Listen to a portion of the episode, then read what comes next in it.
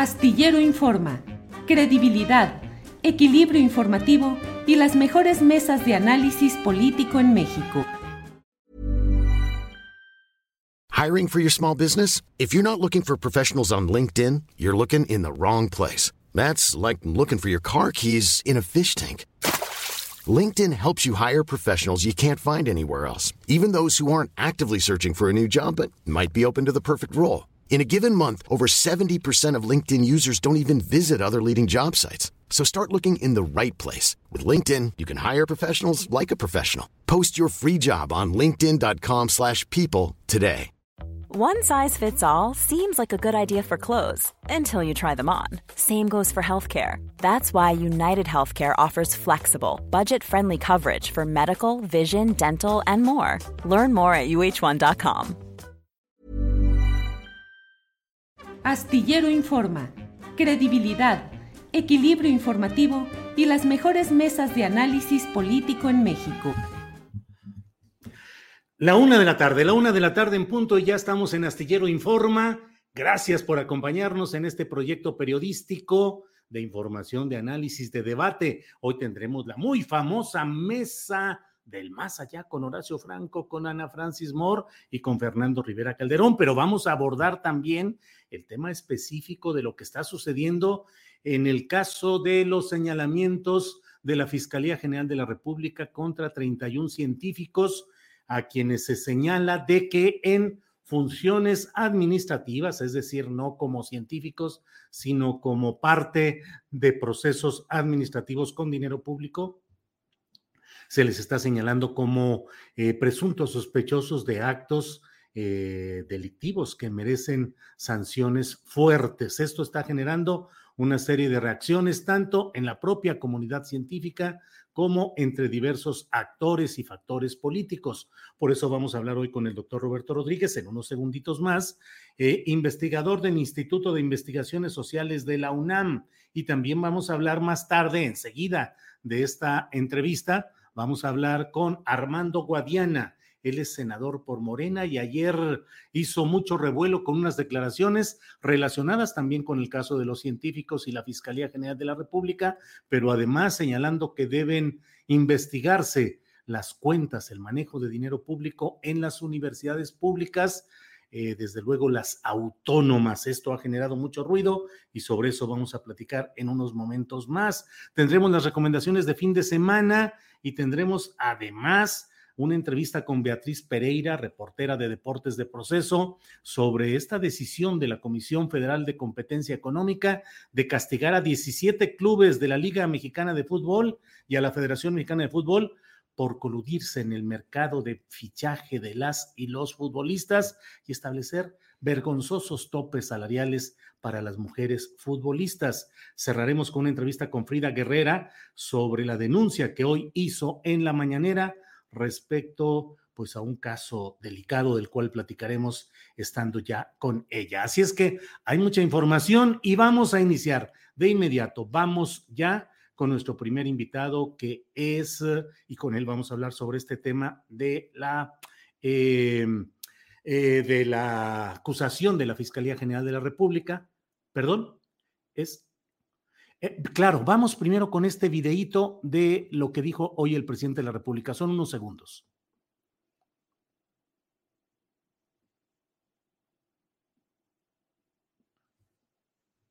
En un grupo predilecto del régimen anterior. Entonces, como ya no se puede mantener estos privilegios, pues ahora este, se sienten perseguidos. Vamos ya, luego de escuchar estas palabras del presidente de la República, vamos con el doctor Roberto Rodríguez. Él es investigador del Instituto de Investigaciones Sociales de la UNAM. Roberto, buenas tardes. Buenas tardes, Julio. Gracias por la invitación. Al contrario, muchas gracias por estar con nosotros. ¿Cuál es la primera postura respecto a este señalamiento de la Fiscalía General de la República? Hay, desde luego, versiones que hablan de una venganza, de un acto excesivo, y hay otras voces que dicen, ¿y por qué no investigar a científicos, no en su carácter de científicos, sino de administradores de fondos públicos de una manera que la Fiscalía Institucional presume que ha sido irregular y delictiva. ¿Cuál es la primera postura, Roberto?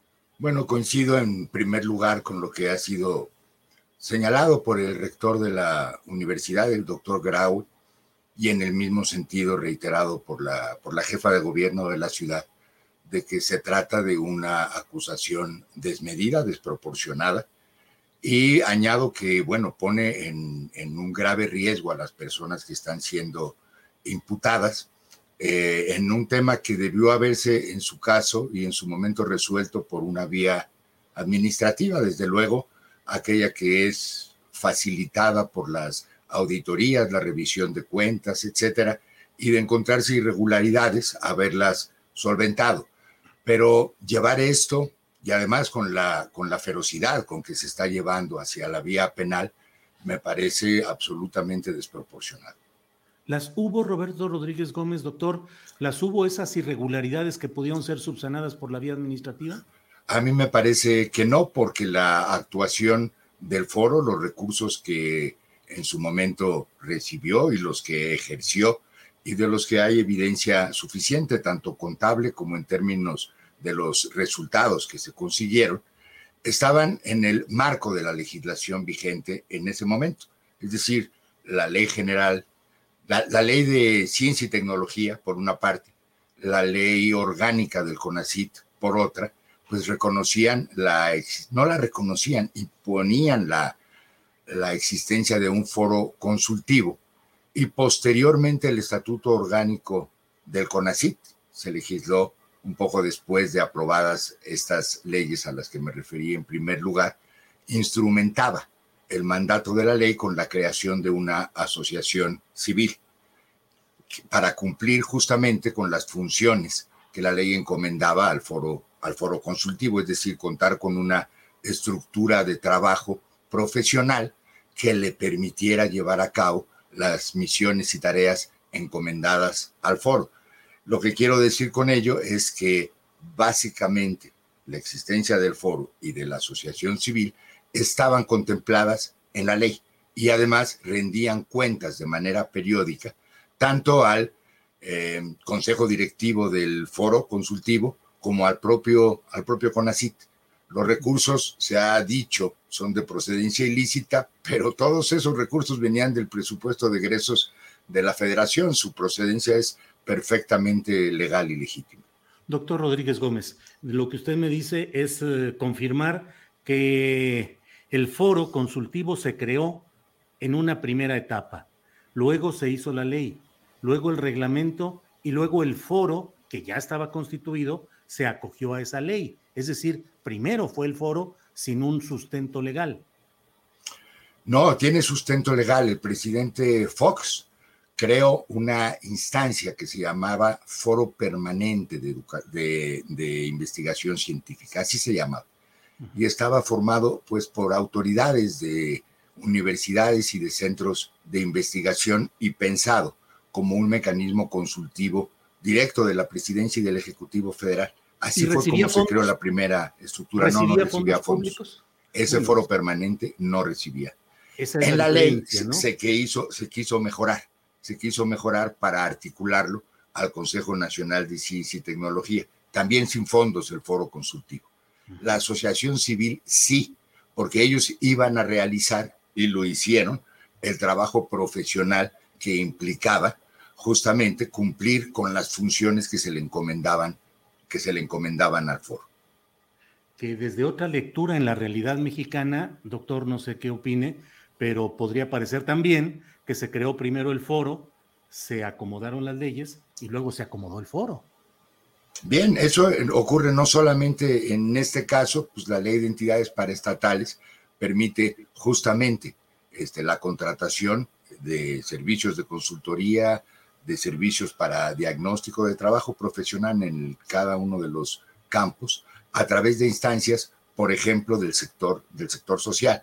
Se ha mencionado, así lo, lo indicaba el, el, fiscal en algún momento, que se había creado una empresa, no hay nada más lejano a una empresa que una asociación civil, porque no tiene fines de lucro, para empezar. Y en su propia normativa, la de la asociación civil, y también la del estatuto orgánico de CONACIT, se impedía y se supervisaba que los recursos no fueran transferidos a, este, a personas, por ejemplo. Sí, Roberto, eh, estamos hablando, ustedes investigador del Instituto de Investigaciones Sociales de la UNAM, y estamos hablando de un asunto jurídico.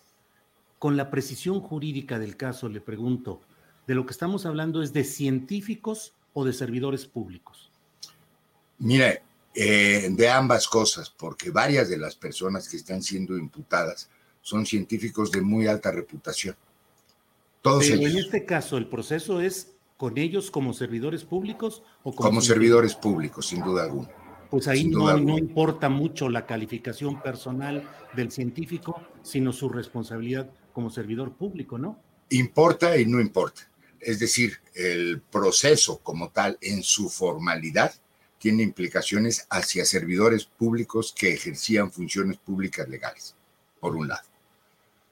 Pero siendo científicos varios de ellos, y el prestigio de un científico es su principal capital, están, digamos, eh, transgrediendo su honra pública, desde luego, y su calidad este, moral. Y eso es muy importante para quienes nos dedicamos a labores académicas, sin duda. Pero eso se constituye en un privilegio, en un fuero. Cualquier persona tiene derecho a la defensa de su honra pública y hay miles y cientos de miles de personas que están sujetos a procesos parecidos. Así es, y no se está pidiendo, me parece, me parece que no hay ese pronunciamiento de parte de nadie que se les conceda fuero o, o un privilegio de ese, de ese tipo, sino que las cosas sean puestas en su lugar si es un tema administrativo que se desahogue por, ese, por esa vía, se identifiquen responsabilidades si las hubiera y se ejecuten las sanciones administrativas que corresponde si dieran lugar a ellas. Pero la vía penal es muy distinta. La vía penal es muy distinta, sobre todo por la gravedad de las acusaciones iniciales que implican prisión inmediata y prácticamente suspensión de garantías. En el caso de delincuencia organizada, tendrían que llevar su defensa en prisión. Y eso es, en mi opinión, y en la de muchos más, absolutamente desmedido.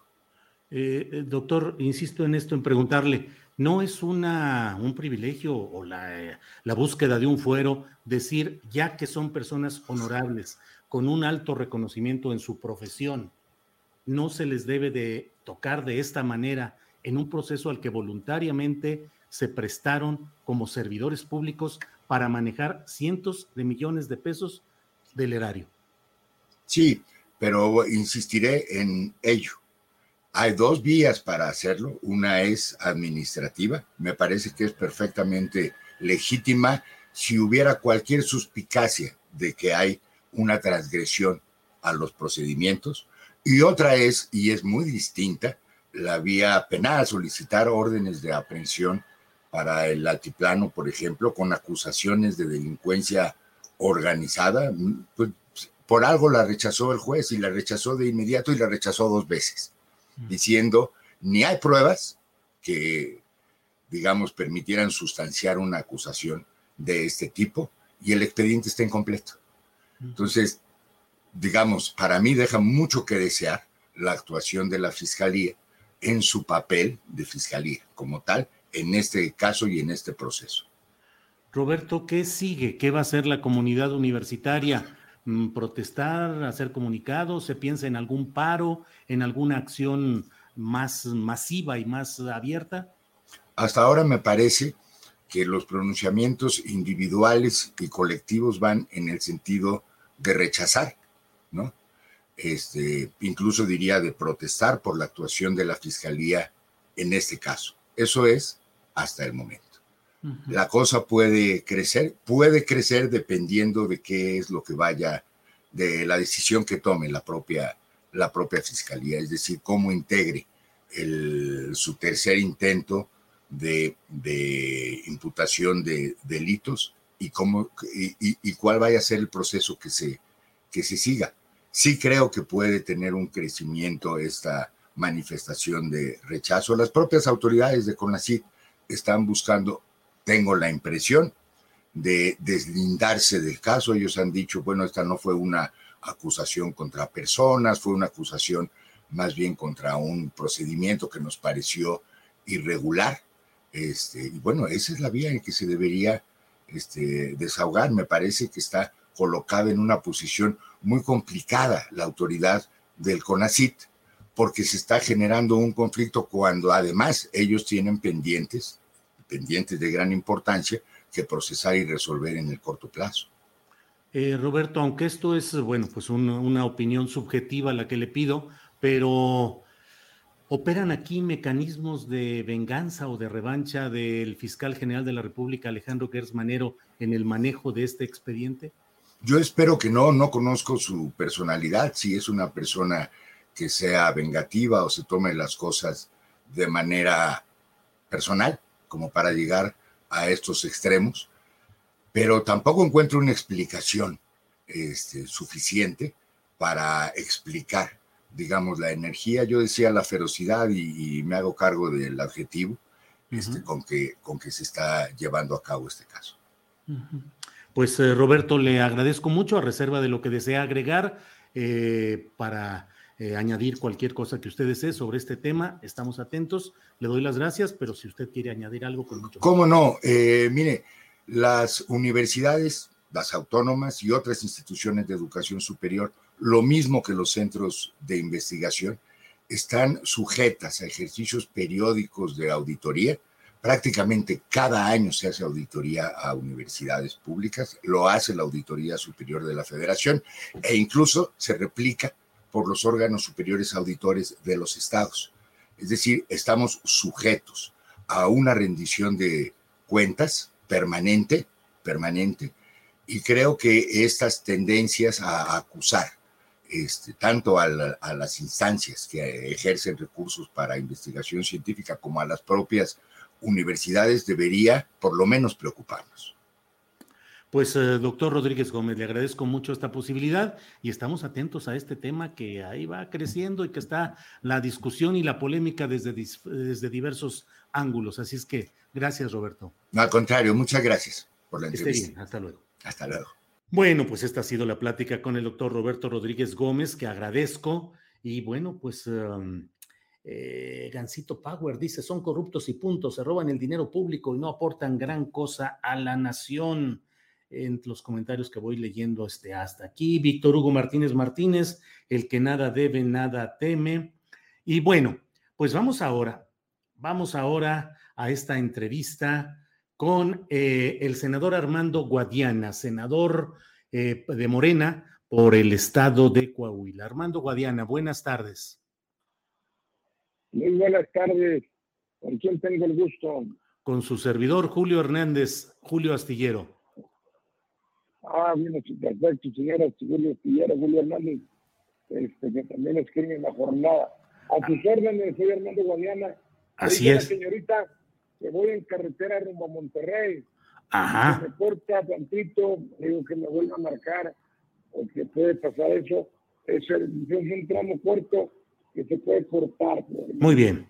Eh, senador, senador, eh, ¿Sostiene usted su demanda de que sean investigadas las cuentas de las universidades públicas, en su mayoría autónomas, a sabiendas de que eso puede generar la reacción que ya está habiendo, de que puede haber pues una especie de movimiento masivo de rechazo a esta intervención? O sea, que si sostengo, ¿qué dice? Eh, ¿Qué es lo que propone usted exactamente? ¿Cómo debe investigarse esas cuentas de las universidades? Bueno, yo creo, mire, para empezar, esto se suscitó, bueno, en la, rueda de prensa de, Antier, allá en, el Senado, eh, eh, más bien de, de Chile, del jueves, de la mañana. Entonces, eh, yo me referí primordialmente a que hace aproximadamente un mes, mes y medio, presenté un punto de acuerdo y aparte ya lo había hecho en diciembre del año pasado sobre un exhorto a la Auditoría Superior de la Federación a fin de que fueran, pues, este, revisaran bien, auditaran bien los fondos federales que se aportan a las distintas universidades autónomas de todos los estados de la República. Ah, y lo, y lo hice nuevamente hace más o menos un mes, mes y medio, porque en un periódico, en el medio de reforma, pero concretamente en el norte de Monterrey, estuvieron saliendo 10 días, y no en primera plana y a ocho columnas, como 5 o 6 días, el tema de malversación de fondos en la Universidad Autónoma de Nueva, Nuevo León. Entonces unas personas se acercaron conmigo y me dijeron que de Monterrey, que por qué sucedía eso y que necesitábamos tomar cartas en el asunto. Y yo les prometí que iba a subir nuevamente el punto de acuerdo, lo volví a subir y está pues, seguramente en comisiones, pero este, no, no, no, se, no se decidió, está ahí en, en comisiones del Senado. Entonces, yo creo que es bien importante que tanto las aportaciones de la federación como de los estados correspondientes en cada universidad pues, sean revisados, sean aplicados, que se apliquen efectivamente en la educación universitaria y no pues, hagan mal uso de esos recursos, como señaló ese medio de comunicación en la ciudad de Monterrey y también en la ciudad de México. Pero entonces su motivación fue ese artículo en reforma. Sí, eso salió en reforma como 10 días acá en el norte de Monterrey a ocho columnas y salió también en reforma. Este, si quieren, pues después de hacer llegar la información. Eh, senador, ¿cómo proponen que se haga esa investigación? Que sean llamados a cuentas los consejos universitarios y que eventualmente sean encarcelados rectores o directivos que hayan hecho mal uso de esos recursos públicos?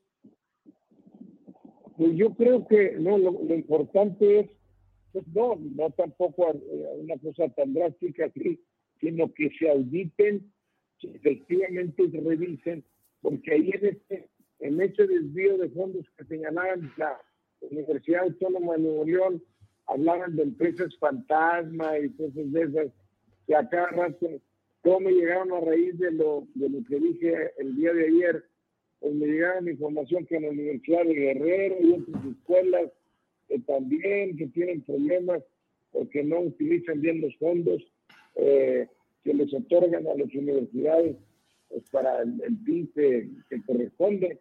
Entonces, pues, yo creo que yo creo que todos, la autonomía de las universidades es fundamentalmente, se refiere a la parte intelectual, a la libertad de cátedra, a la libertad de pensamiento económico, político, social de los diferentes maestros y grupos que integran en, que se integran en las universidades, pero no les da derecho a un a un este eh, de impunidad más si es dinero público el que se está utilizando. Sí, senador, pero de lo que habla de estafa maestra y de mal manejo de recursos públicos es un delito y si es un delito deben ser procesados y encarcelados los responsables que serían los rectores, ¿sí o no?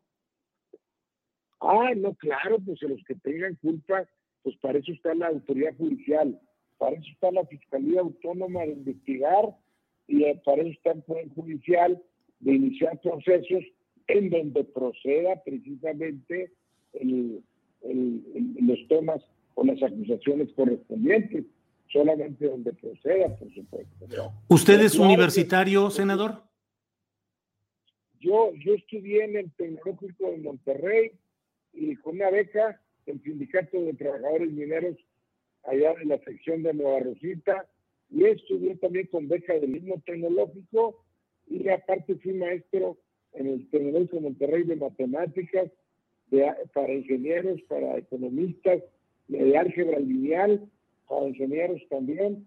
O sea que yo pertenecí a la parte académica y mi respeto para el gremio académico y de investigación. Y, pero pues yo creo que si hay alguien hace mal uso de esos recursos, pues para mí yo creo que son, y para usted que también es universitario, pues son sagrados, pues son para la educación del país y luego los malditos, pues por más razón, deben ser castigados. Aquí recuerden que ya el país no está, se tiene que, al que desde el más encumbrado hasta el más humilde, se debe aplicar la justicia eh, en ese sentido, desde el presidente de la República, senadores, diputados, gobernadores y, y, este, y cualquiera que utilice sobre dinero público. Sí, Armando, usted está pensando con esta propuesta en casos como el de la Universidad de Guadalajara con Raúl Padilla como jefe del grupo político, la Universidad de Colima con Fernando Moreno Peña, la de Hidalgo con Sosa Castelán, la de Tamaulipas, la de Nuevo León. Pues yo creo, sí, porque se habla pues, de que hay grupos ahí que destinan el dinero para actividades políticas externas a la universidad. Pues yo creo que eso está muy mal porque el dinero ese no es para que se dediquen a la actividad política, ¿verdad? Fundamentalmente, y yo creo que pues precisamente de esa manera pues no avanzamos desde el punto de vista universitario. Yo estudié en una escuela particular con, con becado, pero así en particular pues donde pues caía eh, que pues se cuida el dinero y así lo debemos cuidar en las universidades públicas, aunque sean autónomas. Recuerden que el que revisen el dinero que aporta el Estado, llámese federación o estados, pues no les da derecho, no, no les viola la autonomía, puesto que la autonomía, podemos insistir, se refiere a la cátedra y a la libertad de pensamiento de todas las personas que acuden a la universidad. Armando, ¿qué casos nos puede dar para ejemplificar este, esta propuesta suya? ¿Casos extremos dónde se dan? ¿En la UNAM? ¿En la Universidad de Guadalajara? Pues yo creo que sí, también hablan de la Universidad de Hidalgo, no estoy muy enterado. este, hablan de la Universidad de Guerrero, de Tamaulipas, la Universidad de Nuevo León. Ah, se han creado grupos ahí que este, manejan las cosas como si fueran los dueños de la universidad, siendo que es una universidad pública, y yo creo que se debe ya desterrar ese tipo de actividades que no hacen más que producir retroceso y las diferencias sociales tan grandes que tenemos de, mucha gente con mucha pobreza. ¿Y por qué? Porque no avanzamos en el aspecto educativo. En el aspecto educativo estamos atrás completamente y se requiere una una, una sacudida a la mata, como decimos, del argot del bolero. Eh, ¿Cuántos senadores más están apoyando su propuesta, Armando? No, pues no que sepa ninguno, no lo, no lo veo. Porque, no sé, los del PAN ahí pusieron hasta uno de tres ahí que apoyamos a los científicos y que no sé qué. Si nadie está en contra de la investigación, nadie está en contra de la parte académica, este, yo creo que Aquí lo que se requiere es que se investigue cuando hay una organización de fondos de cualquier dinero público, si es universidad, pues también. Pues yo pienso que con más razón, pues debería haber más libertad para, y transparencia en todos estos temas. Bien, Armando, pues gracias. Solo cierro preguntándole, ¿no teme que haya manifestaciones estudiantiles y que con una propuesta de esta esté despertando una efervescencia que pueda causar problemas al gobierno? Mire, todos eh, la gente en el aspecto político, yo por eso les digo, la mayor parte de los que se dedican a la actividad política, este, la mayor parte, no digo que todos, yo soy de los menos, pero este, pues viene el aspecto solamente del avance político personal, de grupos, de partidos, y, y, entran a la demagogia.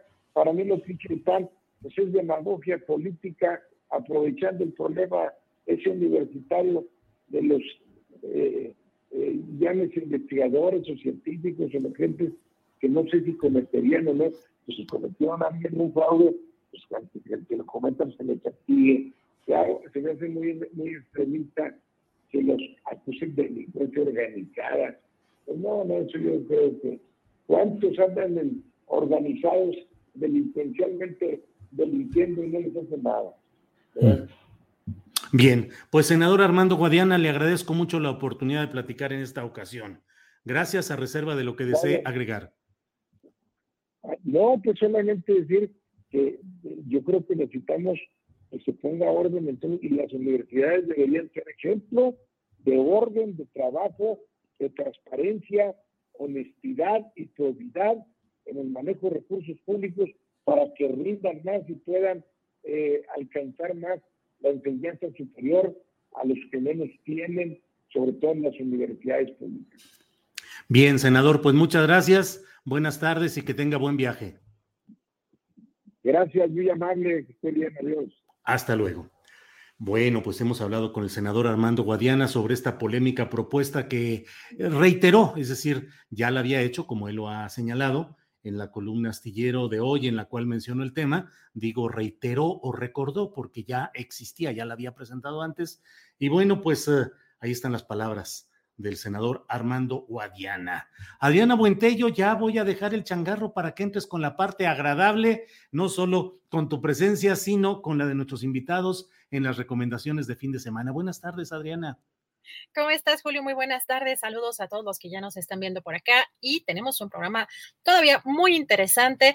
Vamos, Julio, eh, precisamente con las recomendaciones con nuestra querida María Hahnemann, que sigue en esta faceta de entrevistadora. Nos tiene a una soprano.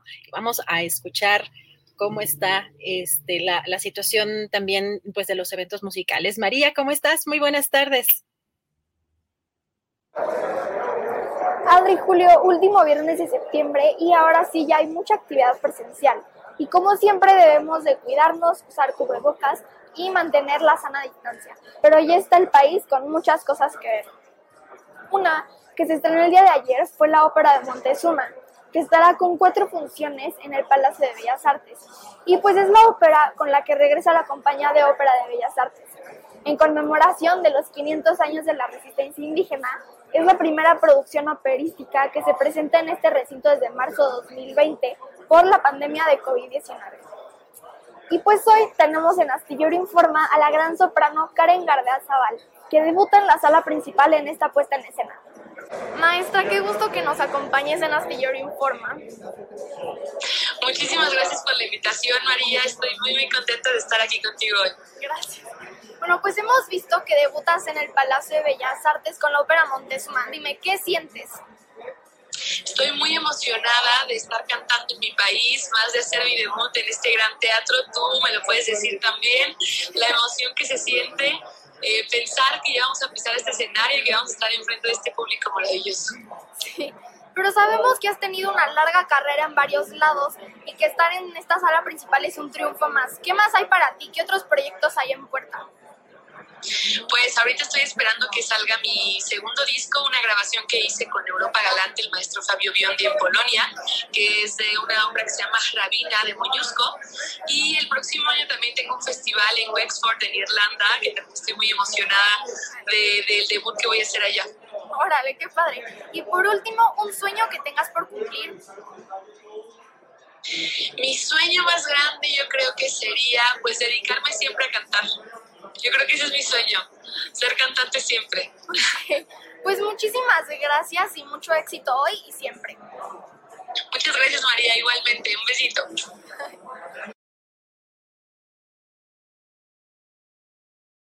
Pasando a otras cosas, el Imbal anda con todo. Hoy en la sala Manuel M. Ponce a las 6 de la tarde, con pura obra del maestro Manuel M. Ponce, se presenta el maestro Rodolfo Ritter Arenas. Y mañana sábado a las 11.30, en el Salón de Recepciones del Monal, se presenta el pianista Mauricio Nader, con obras de Ponce, Lobato, Bernal Jiménez, Ortega y el gran Guapango de Moncayo. Y no solo eso, la Orquesta de Cámara de Bellas Artes cumple 65 años y ayer arrancó sus festejos en la sala Manuel de Ponce con 12 programas que contará con muchos invitados, solistas, estrenos y no nos las podemos perder. Toda la información semana a semana la iré dando y también la pueden consultar en la página que aparece en pantalla. Y por último, les cuento que la gira Tiempo Cantar con Javier Camarena y Ángel Rodríguez hace su cierre este 30 de septiembre en la Sala Grande del Palacio de Bellas Artes, en donde tengo el honor de debutar junto a estos dos grandes músicos. Y eso es todo, Julio y Adri. Y como cada semana, y ahora más que nunca para seguir con este gran proyecto, les quiero recordar a la audiencia que Astillero Informa es un proyecto que se autosustenta y vive gracias a sus aportaciones. Aquí las cuentas por si quieren donar. Y los invito a seguirme en las redes. Me encuentran en Facebook, Instagram, Twitter, YouTube y Spotify como María Jane Mamera. Les deseo un musical fin de semana. y si tienes un sueño, no te rindas. Muchas gracias a nuestra querida María Hahnemann por esta entrevista y estas recomendaciones. Y pues eh, vamos a prepararnos ya para recibir a Daniel Mesino, que nos tiene muchas sorpresas. ¿Cómo estás, Daniel? Buenas tardes. Querida Adriana, un gusto a toda la audiencia de Astillero Informa y simplemente para retomar un poco la recomendación con la que abrió María Hahnemann, no puedo dejar de pensar que hoy tenemos la segunda sesión de la Cofradía Astillada de Lectores y estamos leyendo precisamente El Juego Secreto de Moctezuma. Vamos a la mitad del libro, eh, ya es una novela que cuando tú la lees realmente eh, te sientes eh, muy feliz, honrado de todo este legado prehispánico de los, de los pueblos náhuatl, si no náhuatl, y de la gran eh, lo, grande que era el imperio y, estos pueblos en esa época. Entonces, eh, hoy les recuerdo a las seis de la tarde en Om Yoga Hoy pueden unirse. Si no van al ritmo de la lectura con nosotros, no se preocupen, participen, escúchenlo.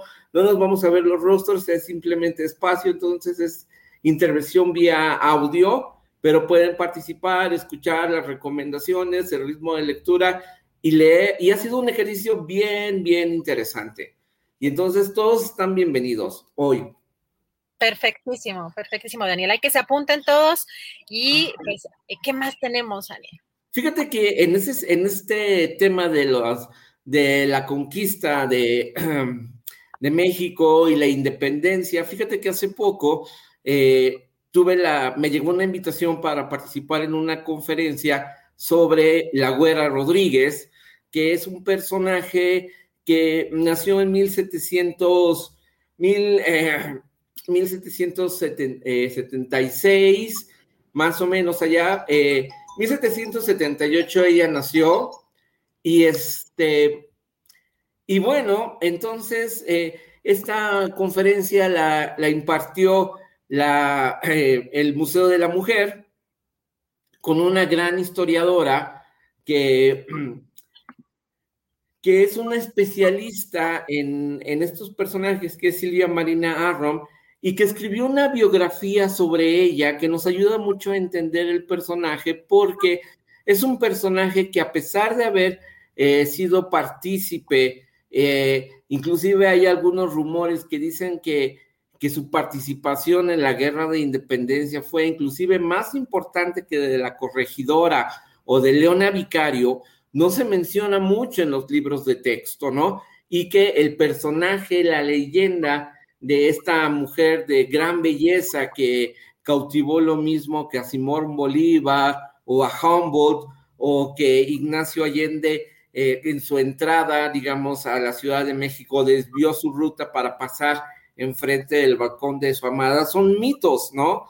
Y eh, entonces ella, lo que presenta esta investigación, esta biografía de 280 páginas que publica y distribuye eh, Océano aquí en México, nos permite entender eh, al personaje más allá de la leyenda y nos ayuda a entender que muchas veces estos personajes y las biografías y las lagunas que existen se van adecuando al momento histórico en el que se escribe, porque la, lo, que se, lo que se recuerda y lo que se ha encontrado de, ella ha sido publicado por hombres, ¿no? Entonces, muchos de esos son eh, mentiras, muchos de nosotros nos quedamos con la idea con que es, pues era la, una especie de la Marilyn Monroe de la época, una gran aristócrata, y, también como una de las prostitutas más famosas de la historia de esa época. Y eso también es una leyenda urbana. Entonces, creo que esta biografía de la Güera Rodríguez se lee de una manera muy rápida, está muy bien documentada. Silvia Marina trabajó mucho tiempo, ha trabajado mucho tiempo, ha dedicado toda su vida a estudiar eh, la historia de México y de América Latina, y en este personaje le llamó la atención desde 1978 cuando ella empezó a publicar eh, algunos textos que había encontrado, y a raíz de eso se fascinó por este personaje que hoy nos presenta en La Güera Rodríguez, yo lo leí en electrónico, eh, Mito y Mujer, Silvia Marina Arrom. Entonces, leer esta biografía nos permite entender eh, a este personaje en todas sus dimensiones y también conocer cómo era la vida en esa época y desmentir muchos de las falsas creencias de este personaje que sí fue importante en la guerra de la independencia, pero no como nos lo han querido vender. Daniel, pues muy interesantes estas recomendaciones. Acaba de poner justamente tu cuenta de Twitter para que pues te sigan y además que hoy es la cita para esta para esta cofradía, esta reunión. Así que pues te agradezco mucho estas recomendaciones y pues ¿a qué hora es? ¿A qué hora decías que es esta esta reunión? A, las seis de la tarde no tienen que descargar nada, simplemente síganos por Twitter, yo voy a poner ahí el espacio está abierto y vamos a platicar de esta novela, conocer quién les, ha leído. Fíjate que ha llegado muchos lectores jóvenes, ¿no? Y es una novela que platicábamos, eh, que no, no me lo propuso así, pero es una gran reivindicación de estos 500 años de resistencia indígena. Es una gran novela. Ayer platicaba con el autor en un evento público y le contaba un poco de las impresiones que habíamos obtenido a través de los lectores de Astillero y, quedaba guau, ¿no? Y hay mucho lector joven, fíjate, que eso me dio mucho gusto. Maravilloso. Pues está increíble, eh, Daniel, que eh, pues ya tienen aquí la cuenta de Twitter para que sigan a nuestro querido Daniel Mesino y se unan a esta cofradía. Y pues nos vemos en 15 días, Daniel. En 15 días, exactamente. Un abrazo y gracias por todo. Gracias, gracias a ti, nuestro querido Daniel Mesino. Y pues no se olviden de este evento si se quieren unir. A las seis está esta reunión eh, allí en, en su cuenta de Twitter. Y vamos a entrar ya con Jesús Taylor que nos dé todo lo que está este fin de semana en cine, en series. A ver qué tenemos, Jesús, ¿cómo estás? Muy buenas tardes. Buenas tardes, querida Adriana. Madame Adrián, te voy a decir hoy. Así, bonjour. ¿eh? Porque tengo una recomendación francesa, por eso. Ah, ¿eh? Oye, este, pues una muy buena, querida Adriana, en la plataforma de Prime Video, dentro de las tres que hago el día de hoy, eh, decidí compartirles a ustedes aquí la de Prime Video, eh, me parece importante esta película. Fíjate que la recomendé en el 2019, en diciembre del 2019. No andábamos en pandemia, la recomendé aquí con ustedes y era para estrenarse en cine, entonces yo les invitaba en aquel entonces lejano que nos parece mucho por la pandemia a ir a verla al cine. Es una película del 2018, en México llegó en el 2019 pero ahora está en la plataforma y sé que, pues bueno, muchas personas a lo mejor no la pudieron ver y ahora en la plataforma de Prime Video está accesible, me parece una buena recomendación. Es una película que se titula en francés Grâce à Dieu, que eh, si lo tradujéramos literalmente sería Gracias a Dios. Y es muy simbólico, muy simbólico el título en francés, tal cual como se dice, porque lo mencionan en la película. El título adaptado al español en la plataforma de Prime Video es Por la gracia de Dios, por la gracia de Dios. Y se trata de una película que está basada en hechos reales. Al inicio de la película eh, ponen un texto y dice, esta película, este filme es ficción, pero está basado en hechos reales. Es decir, que seguramente le cambiaron algunas cosas. Yo quiero imaginarme, inclusive hasta por cuestión de ética, tal vez algunas cosas, algunas pues también las películas las, eh, presentan de forma diferente. Y es que al ser un hecho real, es un hecho muy delicado, muy fuerte, que sucedió en la ciudad de Lyon, en Francia. En el 2014 empieza la película con la voz en off de un hombre que dice tener 40 años, se ven las imágenes de él, pero su voz está, no está coordinada con las imágenes, por eso es voz en off, y él está recordando eh, los abusos que sufrió eh, por parte de un sacerdote católico en esa ciudad cuando él era niño, abusos sexuales, eh, de pederastia, pues. Y pues lo más impactante es que él se entera que este sacerdote está nuevamente a cargo de una iglesia y peor aún, en contacto con niños. Entonces, pues él entra en shock y pues va a ser algo que ya es, es una cuestión ya de demanda personal y también, por supuesto, eh, social, ¿verdad? Eh, de su preocupación, decir cómo es posible que este sacerdote esté haciendo, eh, esté dando misa, esté atendiendo niños, esté dando catecismo a niños Y ahí empieza una historia, una historia muy bien manejada de un gran, gran director que se llama François Ozon. Eh, ya he recomendado muchas películas de él. Yo siempre digo que es uno de mis directores contemporáneos franceses favoritos. Eh, hace un buen manejo de la película, creo yo. Eh, al inicio, en ese tercio donde aparece este hombre víctima de los abusos, usa mucho la voz en off y porque están mandándose información, correos entre él y la diócesis y la verdad es que logra un cometido François Ozon con esta voz en off porque nos llega a desesperar, nos da impotencia eh, y sentimos esa impotencia del personaje. En los otros dos tercios de la película, además de muchas otras víctimas que aparecen ahí, dos personajes centrales, uno en el segundo tercio, otro en el tercer tercio, y es importantísimo, yo creo, que, que sepamos cómo se manejó este caso. Algo bien importante que yo recuerdo haber dicho en el 2019 es que busquen después de ver la película, busquen en, Google este caso de, abuso sexual en, la ciudad de Lyon, Lyon, Francia. Se escribe con Y, L-I-Y-O-N, porque eh, cuando salió la película, todavía faltaban cosas por resolver de una serie de demandas y de investigaciones que estaban haciendo.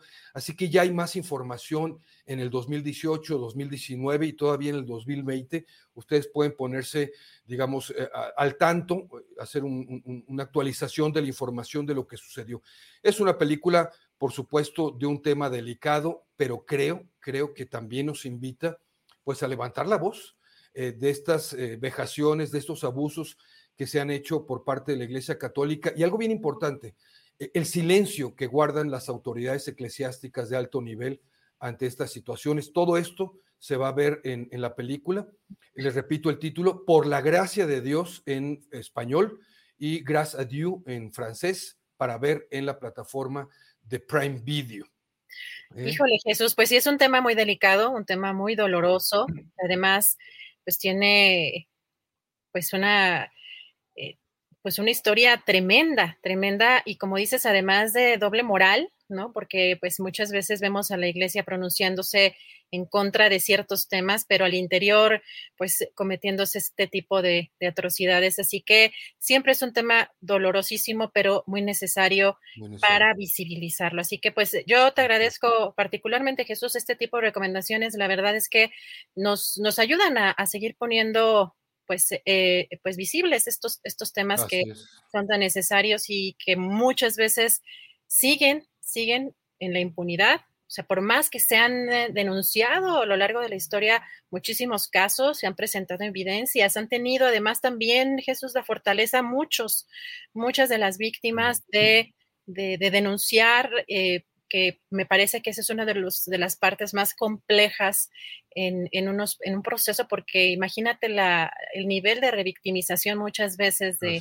de las víctimas, de los medios, de, pues, de las familias, sí, es todo. De hecho, eh, una de las cosas que se observa en esta película es precisamente entre estos tres personajes que son víctimas, en, los diferentes momentos de la película, eh, cómo cada uno lo vivió de manera diferente. Digo, es atroz la forma en que, se experimenta eso, pero las afectaciones de forma diferente, porque pues mucha gente la procesa diferente. Fíjate, algo bien importante que, que, se nota en la película es que no se va en contra de la fe, ¿sabes? No es cuestión de fe, como siempre lo digo en estos temas, no, no es una cuestión de atacar la fe, pero sí es una cuestión de detener esto. Y el silencio y la complicidad de las altas eh, esferas de, eclesiásticas es brutal y eso termina haciendo aún peor todavía eh, eh, todo, todo el, manejo de estas situaciones. Ya estaba el Papa Francisco en, funciones, así que es una película, me gustó mucho que no se maneja morbo, ¿sabes? Lo, lo, toca muy bien el tema François Ozon, que es un gran director, y me parece que vale muchísimo, muchísimo la pena ver esta recomendación. Déjame decirte algo importante para la audiencia. A partir del día de ayer jueves estrené un video de otra plataforma. Lo voy a estar haciendo todos los jueves, una sola recomendación de otra plataforma, que es la plataforma de Movie. Así que los invito a ver ahí el, catálogo de mi canal de YouTube, que es Taylor Jesús, para que vean la recomendación de ayer. Me la han pedido eh, lo suficiente y bastante como para ya optar por hacer un video extra la semana. Y bueno, ya saben, hoy viernes a las 15:30 horas, el video acostumbrado con las otras dos recomendaciones que faltaron aquí, que es la de Netflix y la de HBO Max, 15:30 por mi canal de YouTube, que es Taylor Jesús. Síganme también en las otras redes sociales, Taylor Jesús, Instagram, Twitter y lo que Taylor se llevó en Facebook. Oye, Jesús, Jesús, pero ¿cuál es esa de movie? Esa yo no la, no la. Mira, es una, es una, yo no la quería recomendar, digo, porque ya son muchas opciones.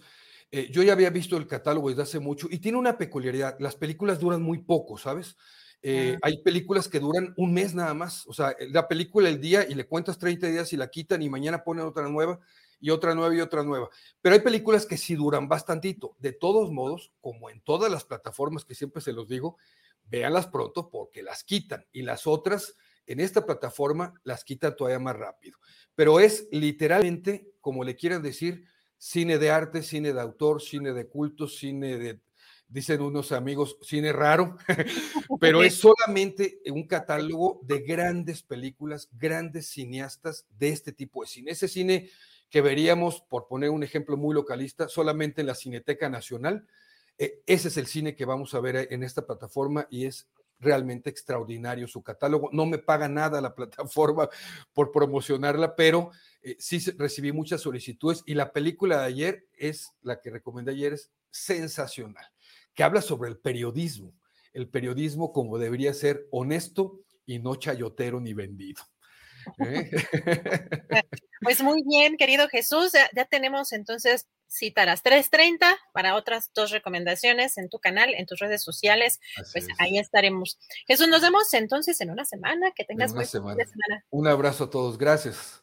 Gracias, Jesús Taylor. Pues ya estamos puestos también con esta recomendación y las que seguramente nos va a dar a las 3.30 de la tarde en sus redes sociales. Y ya vamos a entrar con Javier Nieto para que nos dé todas las recomendaciones en materia teatral. A ver si por acá ya me escucha, porque creo que tenía, creo que andaba ahí con algún, con algún problemilla. Ya ve cómo es este tipo de ahí Querido Javier, ¿me escuchas? Creo que teníamos, no sé si es tu internet o andas, creo que andas en otro lado, ¿verdad?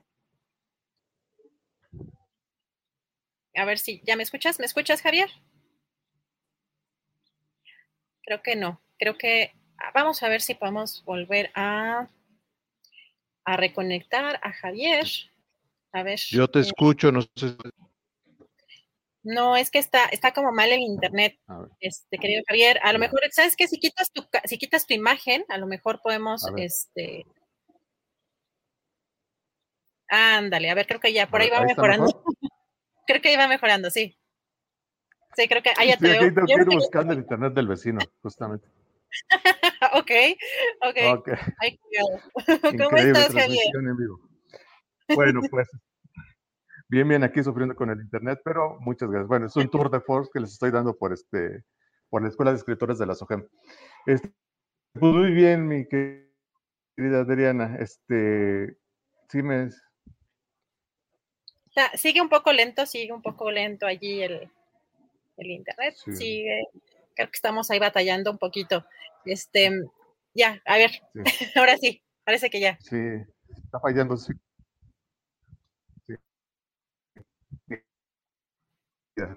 En vivo para que conozcan toda la historia. Es que creo que si te mueves, Javier, no vamos a, no vamos a poder, este, no lo vamos a lograr.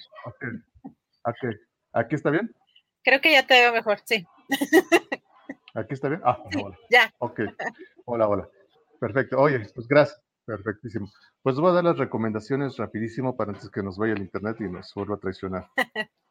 La primera recomendación, amigas y amigos, es este, una obra que se presenta en el Círculo Teatral. Eh, este espacio maravilloso que fue muy afectado, estuvo muy afectado eh, durante los sismos de mil, del 2017, justamente, que lo coordina el maestro Alberto Estrella y el maestro Víctor Carpinteiro, está retomando poco a poco sus actividades. Una de estas obras es el consultorio de la doctora Spellman, el eh, contexto del mismísimo Alberto Estrella, y dirigido por Andrés Tena. Eh, ¿Esta obra de qué trata?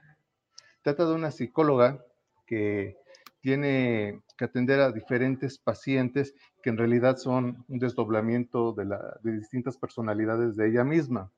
Eh, es una anécdota que ya se ha explorado mucho en, en diferentes propuestas, películas, obras de teatro, novelas, etcétera. Pero lo interesante aquí es que la actriz es Teresa Selma. Teresa Selma es una actriz nonagenaria, una actriz de gran prestigio, una actriz este, de, de todas las tablas del universo. Es este, una de las mejores actrices, muy lúcida, muy divertida, con un, eh, con un texto muy, muy emotivo. No se la pierdan, se presenta en el Círculo Teatral, el consultorio de la doctora Spellman con la maestra Teresa Selma. Y la siguiente recomendación es Cita en Notre Dame. Eh, texto y actuación de mi querida amiga Roxana Andrade y dirigido por la maestra Gemma Aparicio. ¿De qué va Cita en Notre Dame? Cita en Notre Dame eh, trata sobre las horas previas al suicidio de la, de la artista y mecenas María Antonieta Rivas Mercado, eh, precisamente en la Catedral de Notre Dame. En principio pareciera un spoiler, pero es información pública, todo el mundo sabe desde hace muchos años en que terminó la vida de María Antonieta Rivas Mercado, eh, se suicidó en la, Catedral de, Notre Dame. Este, y, esta obra habla sobre esta reflexión y análisis que hace de su vida unas horas previas antes de tomar la, la fatal decisión. Esta, eh, sobre la relación con su madre, la relación con su único hijo y la relación con, con su ex marido en este, en este caso. Esta obra termina temporada el 26 de septiembre en el Teatro María Teresa Montaña, que es conocido como el Teatro de los Periodistas. Esta está en Eje Central 912, Colonia Periodista, precisamente en la alcaldía Benito Juárez. Eh, se las recomiendo muchísimo, es una tremenda actriz Roxana Andrade, no se la pierdan. Eh, termina este 26 de septiembre en el Teatro María Teresa Montoya. Y, y pues bueno, esas son mis dos recomendaciones, mi querida Adriana. A ver, Javier. Se pone emocionante. Javier, oye, recuérdanos también tu obra, Tétrico. Sí, justamente, por eso estamos acá, porque estamos en un ensayo general aquí en el, en el Teatro Enrique Elizalde. Estrenamos Tétrico, los quiero invitar a este cuento de horror gótico con comedia juvenil que se estrena este martes 28 de septiembre a las 8 de la noche en el Teatro Enrique Elizalde. No se lo pueden perder. Es texto y dirección de, de su servilleta con cuatro tremendas actrices, música original, este, una escenografía bastante minimalista, pero maravillosa, estilo gótico, una historia este, de horror y sustos con el cual se la van a pasar muy divertidos. Este, vamos a darle 10 invitaciones sencillas a, la comunidad astillera, por favor, este, para que nos acompañen. Eh, mándenme mensaje a mi Twitter, arroba Luis Javier NN, para que sigamos platicando de lo complicado que es esto, o sea, teatro y cine, arroba Luis Javier NM en Twitter, y este, mándenme DM, las 10 primeros les doy este pases sencillos para nuestro estreno el 28 de septiembre, por ahí te espero, querida Adriana, este, habrá, habrá mucho fantasma este, y un cóctel este, de nuestros patrocinadores. Oye, pero también es en sábado, ¿no? Porque quedamos que, que sábado que, que, era más viable para mí. Sí, sí hay, ¿verdad? O sea, además del martes. Eh, habrá una función especial el 30. El 30, de octubre es el único sábado que vamos a estar, el día de, previo al Día de Muertos. Va a haber fiesta de disfraces y toda la cosa. Va a ser bien emocionante. Ah, está bien bueno. ok, pues ya estamos. Enrique Elizalde en Coyoacán. Muy bien, perfectísimo, Javier. Pues ya estamos puestísimos para, para esta obra tuya y pues nos vemos la próxima semana. Claro que sí, los espero el martes en Tétrico, no se lo pueden perder. Un abrazo a Julio, a la comunidad. Nos vemos el martes 28 en el Enrique Elizalde. Gracias, Javier. Un abrazo. Buen fin de semana. Pues ya estamos puestos también. La verdad es que, pues, la primera, la obra que asistí de, nuestro querido Javier, la verdad me encantó. O sea, el guion me pareció extraordinaria, extraordinario, una, una sobre Leona Vicario, precisamente una parte que no, pues muchos no conocíamos. Y pues a mí me encantará asistir a esta obra también. Ya vamos a entrar eh, a nuestra querida mesa del más allá, así que pues vamos a hacer una pequeña pausa y ya regresamos para conectar a todos nuestros invitados. Julio.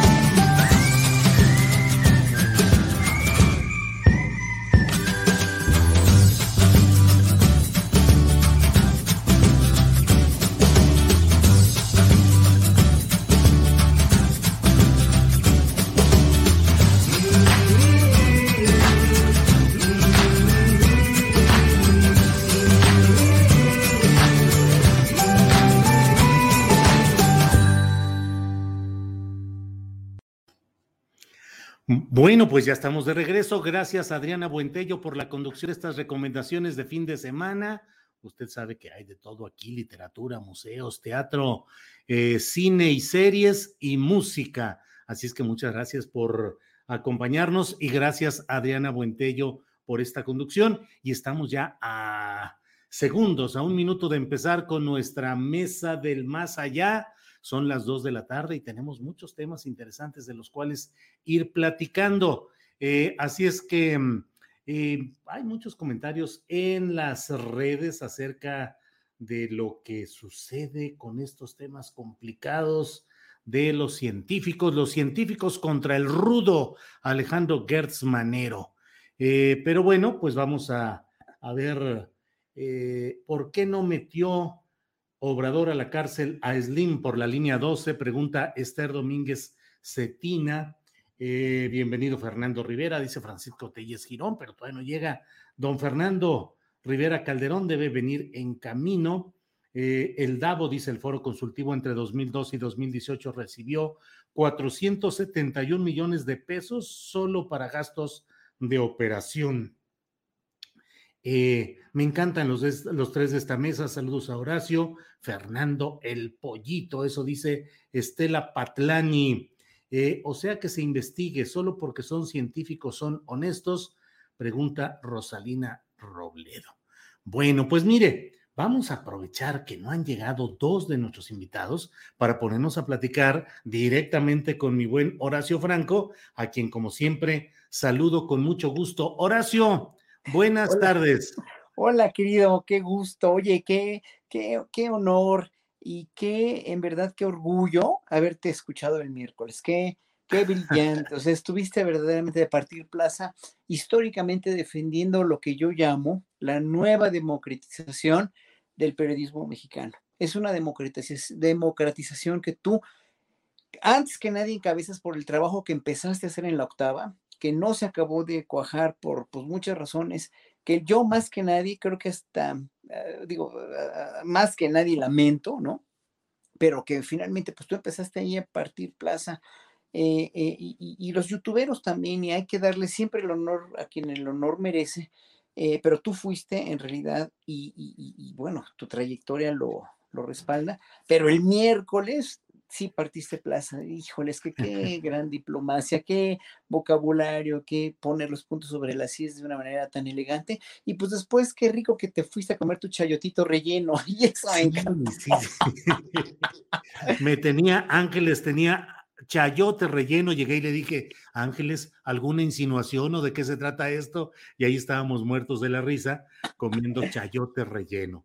Pero bueno, pues sí, Horacio, fue muy interesante, fue muy interesante porque pues era la oportunidad de ir a hablar de una manera clara y directa, pues ahora sí que en el propio espacio donde pues eh, yo percibía que la intención era la de establecer un, un, prejuicio, porque creo que ya estaba establecido la idea de decir no hay libertad de expresión, no hay democracia, que de todos modos el propio eh, Vargas Llosa, que lo he dicho de todos mis respetos y admiración como artista, como literato, pero todo mi rechazo en cuanto a sus juicios y su actividad política. Entonces, bueno, pues Vargas Llosa de cualquier manera se aventó esta de que él está seguro de que López Obrador se va a reelegir. ¿Cómo escuchaste esos comentarios, Horacio, de que dice que él cree que sí se va a reelegir, que está en su ánimo de López Obrador reelegirse? Pues son todas conjeturas, ¿no? Digo, pues obviamente si tú oyes hablar al presidente y lo oyes con tal convicción decir, yo no regreso, yo me voy a, a Palenque cuando acabe mi mandato, ¿no? Eh, y ya lo he venido anunciando muchas veces. Yo creo que, o sea, evidentemente sí lo va a hacer, o sea, no es un mentiroso, porque si uno de sus principios es no mentir, no robar, no, no traicionar, entonces yo creo que López Obrador no miente y se le ve, en verdad, se le ve la honestidad al presidente cuando, cuando, cuando lo dice, ¿no? Eh, finalmente, pues así es, ¿no? Eh, son conjeturas y toda esta gente, el problema con toda esta gente es que ya, ya no sabe por dónde y por eso inventa foros, inventa cosas, inventa, este, estuve oyendo también una, una, este, una plática con este que publicó este Almejo ayer, ¿no? Eh, Jesús eh, Rodríguez Almejo con uno Jesús López Almejo. Sí, López Almejo, perdón. con, un, con un poco de, extractos de una entrevista que le hicieron este, Javier Lozano y a Lasraki, a, a este a ingeniero Cárdenas, donde sí, obviamente basan todo su, todo su, su, su crítica, basan toda su, argumentación en suposiciones, y ese es el problema, o sea, basar en suposiciones. Yo en El Soberano eh, acabo de publicar un artículo, mismo que también repliqué un poquito en, en este, el portal de, de, la Cuarta República, donde finalmente digo que las, o sea, cuando se, se quiere ir en contra o afirmar o en pro de un argumento o de una de, una, de un gobierno o de cualquier, o sustentar cualquier cosa, se tienen que tener argumentos, argumentos claros basados en la realidad, no basados en suposiciones. Entonces, todo es suposición, todo se supone y todo es lo que yo digo que pasa cuando no, no sé qué es lo que pasa, ¿no? O sea, ¿cómo puede decir Raquio o Javier Lozano que, este, que, que no hay inversión, ¿no? El mismo ingeniero Cárdenas, a quien yo respeto, aprecio y quiero y admiro muchísimo, que no hay inversión cuando pues ya hemos subido mucho más la inversión extranjera y eso se sabe, ¿no? Y eso se, se, ha, se ha mostrado y se ha, este, con, con, con, este, además los empleos que se, el desempleo que se ha estado, se ha estado disminuyendo, México ha subido mucho, eh, México tiene una perspectiva de desarrollo mucho más alentadora de la que tenía en 2020, también por la pandemia, obviamente, y yo creo que el basar los dichos en suposiciones es totalmente fútil, nada más eso digo, ¿no? Bien, Horacio, pues damos la bienvenida a Fernando Rivera Calderón. Don Fernando Rivera Calderón, ¿cómo está usted? Muy bien, mi querido Julio, Horacio, me da mucho gusto verlos y saludarlos. Hola. Al fin, al fin viernes. Al fin viernes, así es. Estamos hablando de foros de libertad de expresión y de las declaraciones de Mario Vargas Llosa a ah. Carlos Loret de Mola diciendo que él tiene la convicción, que está seguro de que López Obrador va a buscar la reelección.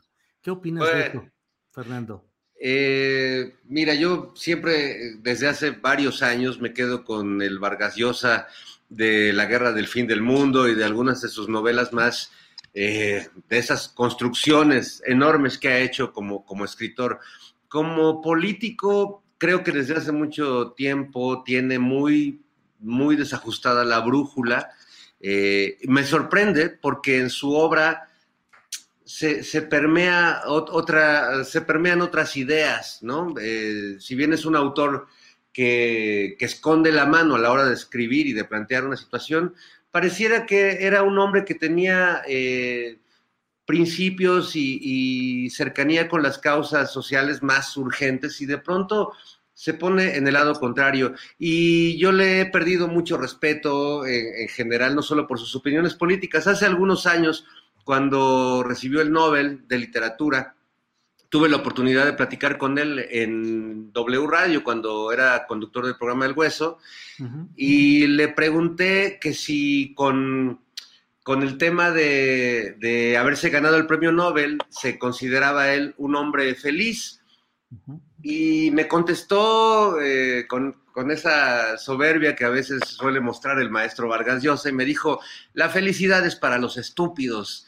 Este, yo no creo en la felicidad, este, me parece que es irrelevante. Y un par de años después, ¿qué creen, amigos? Lo vi al mismo personaje que me dijo que la felicidad era para los estúpidos, lo vi en la portada de la revista Hola, acompañado de su, de su, este, de su más reciente amor, digamos, posando con, con el amor y diciendo, soy un hombre profundamente feliz. Eso, eso me habla un poco de las, de las, la congruencia del maestro Vargas Llosa, este, que a veces habla de las cosas sin tener conocimiento de causa y luego termina mordiéndose la lengua. Y creo que le va a pasar lo mismo en este caso. Le va a pasar lo mismo porque evidentemente eh, el presidente López Obrador no se va a reelegir. Eh, ha dado lo, ha argumentado de muchas maneras, lo ha dicho de muchas formas, y yo no veo ningún elemento como para dudar de su palabra, ¿no? Porque además lo ha dejado, ha dejado constancia de que se va a retirar tantas veces, eh, que, me parece que pues sería un despropósito absoluto para alguien como él, que se precia de ser un hombre congruente y un gobernante congruente, pues dejar tantos testimonios de decir ya me voy a ir y no me voy. Yo creo que esa es una, una ¿cómo decirlo de manera elegante? una chaqueta mental de la derecha, no solo mexicana, sino latinoamericana, de pensar que, que López Obrador se va a perpetuar en el poder. Y, y sabes qué, lo peor es que si no lo hace, si hay un proyecto de continuidad en el que Marcelo Ebrard o Claudio Sheinbaum continúa, van a decir que el presidente se religió y que estamos en un nuevo maximato y que el presidente sigue moviendo los hilos. Estoy ya, o sea, yo ya vi, ya vi ese, ese spoiler de la película porque no, no van a tener elementos reales para poder eh, eh, garantizar estos dichos que ahora refuerza Vargas Llosa. Y claro, si lo dice Vargas Llosa, todos los que, todo, toda la, este, la derecha mexicana que, que insiste en que el presidente se quiere reelegir y que, y que la, la, votación por la revocación de mandato es una trampa del presidente porque en el fondo eh, se quiere reelegir y está haciéndonos creer que es para que le quiten el poder. Bueno, este, pues creo que no, no pasa de eso, de puro onanismo eh, de, la, de la derecha que no tiene más que eso para, para, argumentar y es una especulación, es un futurismo que ni, ni monividente, este, creo, Julio, a menos que ya nos pongamos aquí. Yo, yo puedo ser una especie de, de, tu Walter Mercado, no sé, Horacio, podemos sacar una bola de cristal, este, intentar, este, pues ya, este, hacer prospectiva a la Walter Mercado. Ajá, ajá. así es, Fernando, gracias. Horacio, eh, se oye el rebote del, del sonido, no sé. Eh, eh, el mío, creo que es el mío. Eh, Horacio, fíjate que mm, pues sería falto de elegancia y de, de pues, la prudencia en este tipo de, de actos el que yo hablara de detalles de ese foro en el que participé, pero en general y sin entrar, sin personalizar a nadie, fíjate que me quedé con la sensación de que así como hablamos con frecuencia de cómo la oposición política y electoral al presidente López Obrador no tiene programa, no tiene líderes y no tiene un discurso, una narrativa que pegue y que resulta que resulte creíble y que pueda ser compartida por mucha gente, me quedó la impresión por todo lo que fue el desarrollo de ese foro de que en el periodismo adverso al presidente López Obrador tampoco hay claridad y no hay eh, una, eh, un desarrollo de eh, ideas, de programas no hay liderazgo y hay mucha confusión. Me quedé relativamente impresionado de que no hubo, no hubo una capacidad de elaborar y vaya que pues hablé frente a personajes como el propio Aguilar Camín, como Enrique Krause y como otros nombres relevantes que se dedicaron más bien a lo anecdótico, a lo personal, al detalle de, de a mí me sucedió, lo que nos ha sucedido a todos. Si yo hubiera ido a ese foro a relatar lo que yo vivo y experimento diariamente de ataques, inclusive de eh, cuentas relacionadas o seguidoras o apoyadoras de la cuarta transformación en el presidente López Obrador, pues ahí me hubiera quedado también en la anécdota, pero no vi eh, un poco más allá. ¿Qué opinas, Horacio? ¿Cómo ves en ese sentido ese periodismo eh, crítico o adverso de López Obrador? Y si tienen faro, guía, si tienen una buena ubicación eh, como profesión crítica. Esa es una muy buena pregunta porque yo jamás denostaría a Vargas Llosa, jamás denostaría a Aguilar Camín o a Enrique Krause o a cualquiera de los, de los periodistas, ¿no? Eh, o de los intelectuales así como, como gente que no tiene inteligencia. O sea, hay que reconocerles que es, que es gente que eh, tuvo o tiene una carrera, tiene un peso sólido, un peso específico que su mismo trabajo se los ha ido otorgando por todo lo que han hecho. Sin embargo, lo que sí, lo que sí aquí redunda todo es que cada quien habla como le va en la feria, ¿no? Y entonces, ahora que tienen menos privilegios, ahora que finalmente están arrinconados y además arrinconados por el mismo presidente, porque si el presidente los ha arrinconado, como dicen ellos injustamente, que no creo, porque durante más de 20 años, López Obrador fue víctima de censura de todos ellos, fue víctima de crítica de todos ellos, fue víctima de inventos. Eh, bueno, recordemos la Operación Berlín, recordemos el peligro para México, recordemos todas las que le hicieron, ¿no? Porque fueron muchas. Y obviamente yo en una entrevista con Ernesto Ledesma hace ya casi dos años, dije que López Obrador estaba realmente en cierto sentido con un, un cierto dejo de de, este, de resentimiento. Pero yo creo que no es resentimiento, es más bien poner las cosas en su lugar. Yo creo que el presidente hoy por hoy tiene en ese sentido, ¿no? Eh, eh, a veces lo usa demasiado, según yo, ¿no? Todas las de la ley para decir es que esto no se debe volver a hacer o no se debe hacer y a mí me lo hicieron.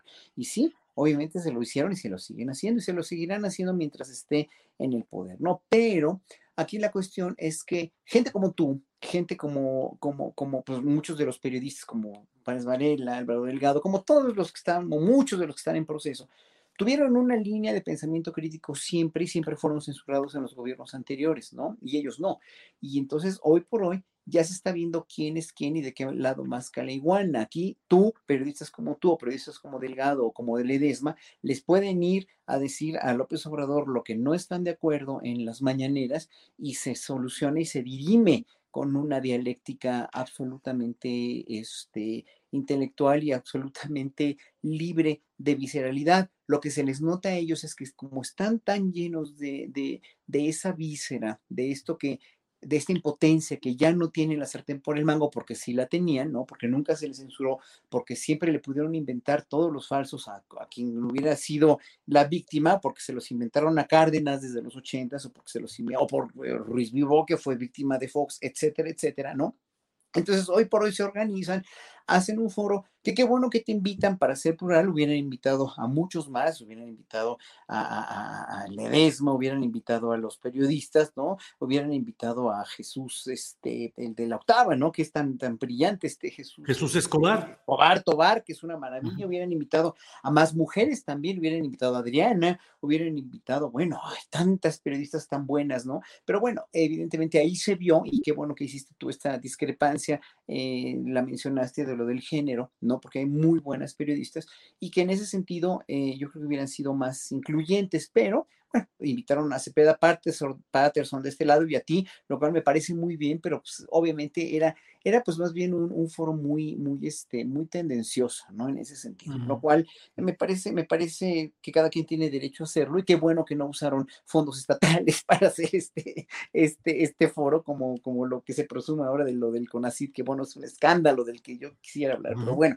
entonces eh, finalmente es eso, ¿no? Es esa impotencia, es esa, ese no poder realmente ya tener la sartén por el mango, la, que, la, que, la, que, la que finalmente le gana a los argumentos que puedan tener, porque los argumentos que puedan tener siempre van a ser la denostación y la, el, inventar y el estar insatisfechos con todo lo que está haciendo López Obrador. O sea, si le pica un mosco a López Obrador, la culpa la tiene López Obrador porque se le puso al mosco enfrente, ¿no? Entonces, obviamente siempre va a tener la culpa y nunca van a reconocer. Es lo mismo que pasa en cada comparecencia tan triste, tan tristes este, las réplicas del PAN, ¿no? La, la comparecencia de Lili, la contra comparecencia de Lili Telles a la, a la a, la Secretaría de Seguridad Pública o, bueno, lo que hacen los, los senadores panistas, pues es triste porque no hay argumentos en realidad, ¿no? No hay, no hay sustento. Cuando hay sustento te puedes parar y puedes decir con todas las de la ley esto y esto y esto y con mucho respeto. Entonces cuando no tienes esos argumentos empiezas a despepitar coraje, bilis y, e insultos, ¿no? Como lo ha hecho Lili Telles. Claro. Gracias, gracias Horacio Franco. Eh, Fernando Rivera Calderón, estamos esperando que se incorpore nuestra querida Ana Francis Moore, pero seguramente hay problemas eh, técnicos, ya se había eh, insertado, ya había entrado al, al, programa, pero, pero no, no, no se mantuvo la señal. En fin, oye, Fernando, está contigo en Operación Mamut Jairo Calixto, quien tuvo este programa durante mucho tiempo de charros contra gángsters. Y ahora pareciera que estamos en un programa que sería científicos contra el rudo, que son los científicos contra el rudo, eh, Alejandro Gertz Manero. ¿Qué opinas de esta super libre en la cual, pues de cada uno de los lados, los seguidores y los entrenadores y los manejadores de cada lado, pues esgrimen obviamente posiciones encontradas, quienes dicen que es un exceso, que es un abuso, que es eh, que no tiene, no hay razón para tal sadismo judicial contra los científicos, y del otro lado que aseguran que hay eh, malos manejos, corrupción grave al nivel de delincuencia organizada. ¿Qué opinas de esta pelea super libre, Fernando? Pues mira, mi querido Julio, sería una gran oportunidad para revivir al maestro Álvaro Mutis, y grabar un nuevo episodio de Los Intocables. Órale, los Era una madrugada de septiembre del 2021 cuando el fiscal Hertz atacó a la comunidad científica buscando a un científico loco que se había lavado unos billetes. Este, es, es eh, mira, yo creo que es un tema, evidentemente, como todos esto- estos, eh, estos temas que ha tocado eh, la, Fiscalía General de la República o la 4T desde el lado, digamos, judicial, pues se- ha generado un, verdadero infiernillo, un- una, este, como, como se dice, la de Dios es padre, porque, eh, bueno, pues son comunidades como la comunidad cultural, la comunidad científica, los mismos periodistas, pues que en teoría son eh, el lado eh, positivo de una sociedad, que equilibra una sociedad, que permite que las sociedades crezcan, eh, evolucionen tecnológica, científicamente, etcétera. Y curiosamente, pues parte del discurso de, la oposición es, están persiguiendo periodistas, están persiguiendo intelectuales y gente de la cultura como, como Krause y, y Aguilar Camín, o ahora están persiguiendo científicos. Y yo creo que deberíamos poner un poco las cosas en, en- en su justa dimensión porque pues este, perseguir a un puñado de científicos que probablemente eh, cometieron actos eh, ilegales de lavado de dinero, de estas acusaciones que les está haciendo la fiscalía, pues eso, perdón, no, no, no es la comunidad científica de México. Y si bien sé que, que la comunidad científica de México a veces tiene muy buena información sobre la conformación de los agujeros negros y las nuevo- los nuevos planetas detectados, a veces tienen muy poca información de lo que sucede en los contextos políticos y sociales. Eh, eh, como, como quienes nos dedicamos a, estudiar la política, Julio Horacio, pues a veces eh, no, no entendemos del todo y no estamos al tanto de las vanguardias científicas. O sea, no, no es una denostación, me parece algo natural. Y, y hay científicos que se sienten muy frustrados o decepcionados o enojados con la 4T a partir de información que no está verificada científicamente. Eh, ya no hablemos del tuit de este pseudocientífico y de este patán que eh, escribió agrediendo al presidente y a la primera dama, que creo que, bueno, personajes como esos, sean científicos, periodistas, artistas o lo que sean, pues no, tienen, no deberían tener cabida en, en el diálogo público que estamos teniendo sobre estos temas. Entonces yo básicamente lo que creo que deberíamos tener en cuenta a la hora de replicar esta información, pues es decir, perdón, no es una persecución a la comunidad científica en México, es un señalamiento a un grupo de científicos, 31, si no me equivoco, no sé si ya creció la lista, este, que al parecer tuvieron actividades ilícitas, como las tienen también los artistas que se reparten a veces becas en, en ciertos este, eh, comités, ¿no? Como le sucede a, a- a los mismos poetas, a los músicos, a las, a las personas más entrañables de la sociedad, pues tampoco este, son impolutas y tampoco es que todos tengan un comportamiento intachable, perdón, hay científicos que tienen un, hay científicos este, que están acusados de violencia doméstica, hay, poetas que, que, que pues eh, las compondrán en el aire, pero también en, el subsuelo, ¿no? Es decir, eh, y lo sabemos, ¿no? Hemos visto ahora, pues, a una corte de intelectuales que están pataleando por todos lados, porque, como diría Aguilar Camín, bueno, es que ya no hay libertad de expresión, estamos viviendo en un contexto muy extraño, yo que he sido un novelista tan exitoso, no, no entiendo por qué ahora no se me reconoce mi talento.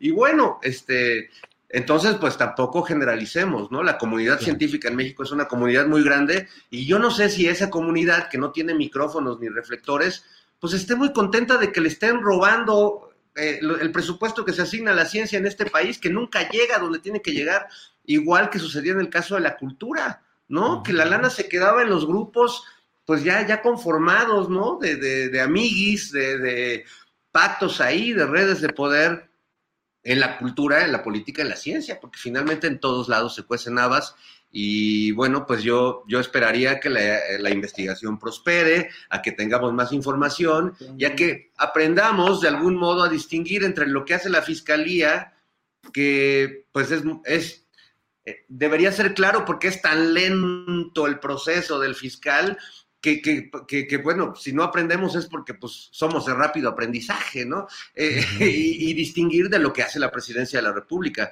que si bien hay una correlación, pues no, no, no creo que tengan la misma agenda todo el tiempo.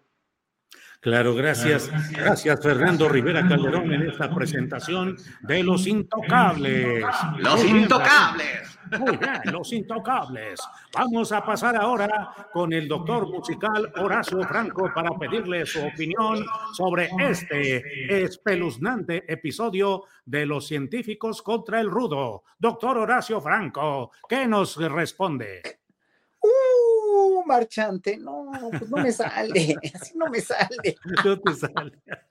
No me sale, marchante, no, me la tiene que dejar más barata. No, fíjese que, no, marchante, fíjese que yo creo que aquí no, hay, no hay nadie libre de pecado, más que nada. O sea, no hay, no, no hay, no hay eh, yo creo que el, el extralimitar una, una sentencia, eh, porque es una sentencia extralimitada, de, de, de, para 31 científicos. Hey, I'm Ryan Reynolds. At Mint Mobile, we like to do the opposite of what Big Wireless does. They charge you a lot, we charge you a little. So naturally, when they announced they'd be raising their prices due to inflation, we decided to deflate our prices due to not hating you.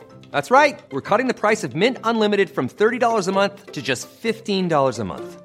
Give it a try at mintmobile.com slash switch. $45 upfront for three months plus taxes and fees. Promo for new customers for limited time. Unlimited more than 40 gigabytes per month. Slows. Full terms at mintmobile.com.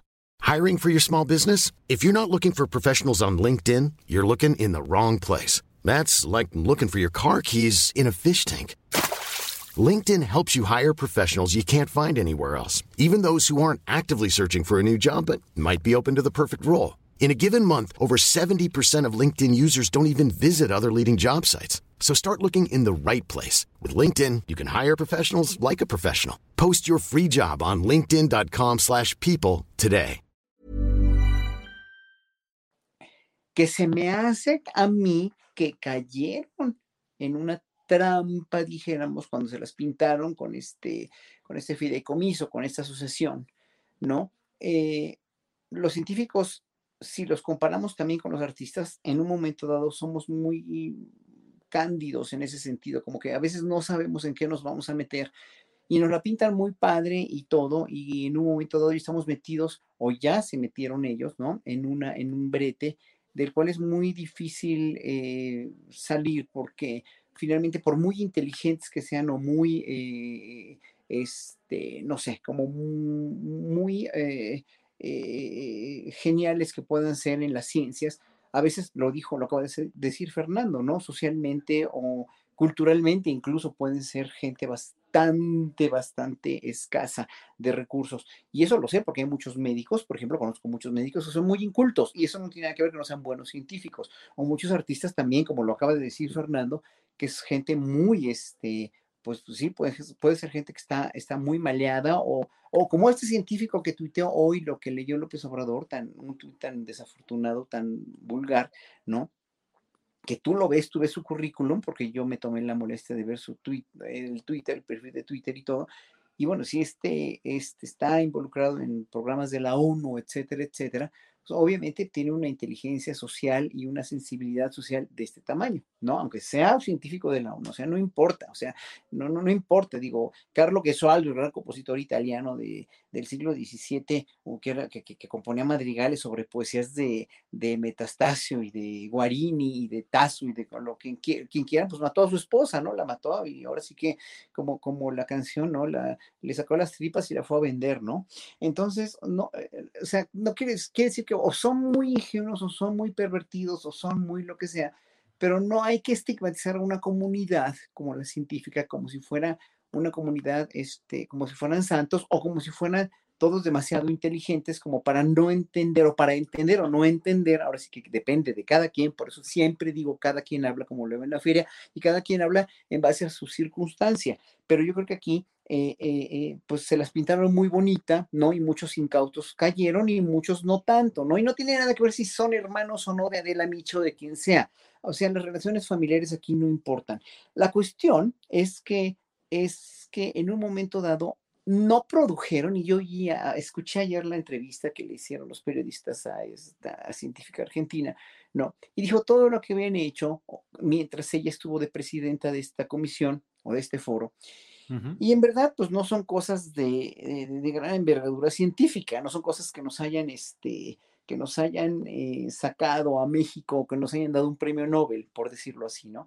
Eh, que, que, incluso hasta Alejandro, muy simpático, que me dijo algo que me dio de veras muchísima risa, que dice, carajo, dice, como carajo, como dice, ¿no? Este, eh, eh, los únicos que hacen investigación aquí parecen ser los del poli y todo lo quieren hacer con opal, ¿no? bueno, pues el poli siempre hace cosas maravillosas de investigación y todo lo quieren hacer con opal. Bueno, ya hace falta que en México haya mucho más, este, ciencia mexicana, mucho más, este, una, una, una eh, un, nivel de ciencia mucho más eh, específico, mucho más trabajado y mejor, también mejor comunicado al pueblo para que vean lo que estamos haciendo, ¿no? Digo, Mario Molinas nada más ha habido uno, pero bueno, ah, debe haber muchos también que están queriendo trabajar y que están solicitando presupuesto. Ahora, esta cuestión eh, la de los científicos, cada quien habla ahí cómo le va en la feria. Se metieron en esto que fue una cuestión que si se demuestra, pues sí, shame on them, ¿no? Como dicen, o sea, qué pena para ellos, pero bueno, o sea, no están libres de pecado ellos, pero tampoco está libre la cuestión de, de, de presentarles así como si fueran delincuencia organizada de una fiscalía que este, eso lo debería hacer con los, con los este, líderes sindicales y todos los que están coludidos de Pemex, o con todos los delincuentes de cuello blanco de, de Odebrecht, o con todos los, este, los gabinetes anteriores de los expresidentes. No es cierto. O sea, ¿por qué nada más a los científicos? O, yo, creo que ahí, bueno, la cuestión de, de que no le han dado el, el, grado que merece o que dice merecer el fiscal Gersmanero, no, no, yo creo que no, este, no tiene nada, no tendría o no debería tener nada que ver con esto que están haciendo y esta, esta como, como catalogarlos ya tan rápido como delincuencia organizada. Yo creo, y eso pasa también, y, y pasa mucho, y pasó, como dijo Fernando, muy acertadamente en la cultura finalmente en la cultura también se dispendiaron, y no, no tanto en fideicomisos, sino en, en, en, en la cultura en los sexenios anteriores se gastaban y se dilapidaban dineros así de veras exagerados, que un día yo voy a hablar de lo que sé, ahorita no es momento porque son, historias muy largas, ya las he dicho en muchos programas, pero por lo, que me, por lo que me tocó vivir a mí el dispendio del el lujo de la miseria de que a las orquestas europeas que venían aquí o a los grupos de danza europeos o norteamericanos o, o de cualquier lugar que venían aquí les pagaban un dinero, les pagaban mejor de, los que, de lo que les pagan en Europa a cualquier músico, los trataban así con charola de plata, ¿no? Y este, incluso eh, les pagaban este, por, por venir a hacer cosas que nunca habían hecho, nada más porque se les antojaba a los faraones que gobernaban la cultura en México, ¿no? Y, se gastaban de veras dinero a manos llenas que iban a parar a, las manos de los que los traían, o sea, era un, un, dineral, o sea, Pavarotti mismo le pagaban un millón de dólares por cada concierto, o sea, ¿saben lo que es 25 o 20 millones de pesos por un concierto para un señor que al cual le tocarán, pongan ustedes que le tocan 500 mil dólares y los otros 500 mil, ¿quién se los reparte? Y yo también sé muchas otras cosas de todavía, aún este, este, instancias gubernamentales en las que los, los músicos o los artistas se quejan mucho de que hay corrupción y no la sacan. Yo no soy ahorita quien para decir nada, pero pues ojalá que algún día se pongan las pilas y ya empiecen a sacar todas estas cuestiones que no son tanto, este, que no son tanto, tanto trances, pero sí son movimientos o son finalmente eh, incumplimiento a obligaciones que no deberían de existir, ¿no? Entonces, eh, sí, o sea, eh, yo creo que aquí tanto peca la vaca como que como el que le amarra la pata, aquí tanto la fiscalía yo creo que sí exageró un poco, pero sí se tiene que investigar y sí tiene que haber de veras mucho más, mucho más seguimiento a todo lo que se hace. A mí, cuando me dieron al final del sexenio de Calderón, Consuelo Sáizar nos asignó a Capela Barroca de México un fideicomiso, un dinero de un fideicomiso, que fueron nada más 3 millones de pesos. Pero con eso hicimos maravillas y todo lo que hicimos de conciertos, hicimos más de 50 conciertos con casi más de, más de 60 músicos, etcétera, etcétera. Y los hicimos por todos lados que pudimos. Estuvimos que excusar cada centavo y lo hicimos lo hicimos con cada factura, con cada recibo, con cada, a cada músico lo que se le pagó, a cada, a cada, este, cada, cada, este, este, instancia que nos, que, que, dimos el concierto, pues, obviamente se declaró peso por peso, o sea, no hubo ningún, eh, ese, ningún mal manejo de ese dinero y, claro, a partir de ahí, obviamente, este, pues tú tienes que declarar todo lo que, todo lo que te dan, lo tienes que declarar. Cuando a mí me han dado becas del FONCA, igual lo he declarado peso por peso, o sea, tienes que estar libre de pecado y, de veras eh, eh, declarar cada centavo de lo que se te paga porque así ha sido la fiscalización. Si a los artistas los fiscalizan así o a los científicos, que también fiscalicen así a los líderes sindicales y a todos los políticos. Muy bien, Horacio, gracias. Eh, Fernando Rivera Calderón, Fernando, eh, por el pasillo de esa casa embrujada llamada Astillero Informa, se escuchaban los pasos del doctor Horacio Franco que iba en el cielo se veía, sin embargo, una luz centelleante en que alumbró el patio de esa casa donde apareció el senador Armando Guadiana, de Morena, el hombre del sombrero amplio y de bigote ancho, que dijo, hay que investigar a las universidades. Y ahí se desató otro episodio. ¿Qué opina, doctor Rivera Calderón? Bueno, bueno, pues eh, eh, otro caso para los intocables, los irrascables. Este, bueno, yo creo eh, que este personaje es polémico y que su propia, su propia personalidad es de, las favoritas para los críticos para cuestionar todo lo que diga. Yo creo que lo que dice, si bien lo planteó de una manera eh, muy estridente y de un modo que, pues no sé si él está consciente de, lo que provocan dichos de esta naturaleza, pero es que justo lo que estamos viendo en el CONACIT tiene que ver con, esos dichos. Pues, en, qué manera, o sea, ¿cómo, ¿cómo podemos pensar que hay sectores de la sociedad que son corruptos como el como la política, como el empresariado, y cómo podemos pensar que hay sectores donde por la naturaleza misma de, de ellos no pasa nada. Eh, hablamos hace rato con Horacio de los artistas, ¿no? Somos muy inspirados, podemos conmover al público como Horacio, este, tocar una sonata maravillosa que nos llena el alma. Pero bueno, Horacio nos acaba de decir, bueno, y cuando a mí me ha tocado manejar dinero, yo, así como en una sonata o cuando leo uno una partitura, hay que leer cada nota y leer cada tiempo. Bueno, pues así hay que ser exactamente a la hora de, de entregar cuentas. Yo creo, y lo hemos visto, y lo, hemos visto en, muchos, en muchas ocasiones, que el terreno de la academia eh, eh, está lleno de corrupción también. Entonces, no, no, nos vengan ahora con, es que están atacando ahora a los académicos. No, por favor, es que la corrupción ha permeado todos los, todos los sectores de este país, ¿no? El, mismo periodismo, bueno, tú acabas de estar con, colegas eh, que, a los que yo en algún momento les tuve algún respeto, eh, querido Julio, y, el, y de todo ese respeto que tenía, como decía Pedro Infante, de, ese, de ese chorro de voz, solo me quedó un chisguete, es decir, a la única persona que respeto de, todos aquellos con los que estuviste aquella ocasión es a ti, ¿no? Entonces, eh, el respeto no, no, es una fuente natural este, renovable, ¿no? Se, se acaba y ya no vuelve a salir. Y yo creo que en los terrenos universitarios, justamente por ser estos lugares de, donde se forman a los espíritus, a, las nuevas generaciones para que construyan el país, bueno, sí, pero se roban mucha lana, ¿no? Se roban mucha lana, desvían mucha lana, hacen este sus congresos, hacen sus este pues eh, tienen digamos que muchos recursos para gastar dinero y eh, desviarlo de a donde realmente tendría que llegar.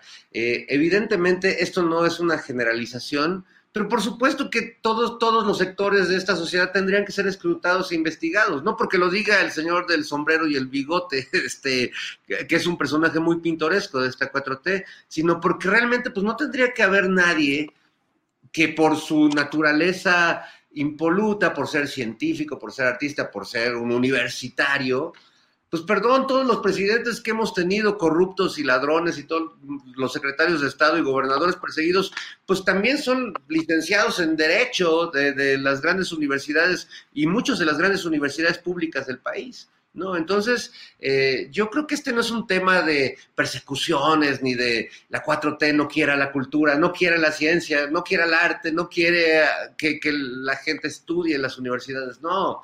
Lo que no queremos, y no es la 4T, lo que, no lo que creo que esta sociedad ya no quiere más, es que se esté simulando eh, y que se estén recibiendo presupuestos que no van a dar a ninguna parte más que a los bolsillos de ciertos grupitos de poder. Y pasa en las mejores familias y en las mejores universidades, las mejor calificadas del mundo, incluso esas universidades que nos resultan entrañables, pues tampoco sabemos qué está sucediendo ahí al interior, ¿no? una, una, una, cosita, Julio, nada más. Sí, sí, adelante. porque estaba yo leyendo en el, en, el, en el chat, tal vez se malentendió lo que yo dije de que tal vez traté de eximir a, estas 31 autoridades científicas.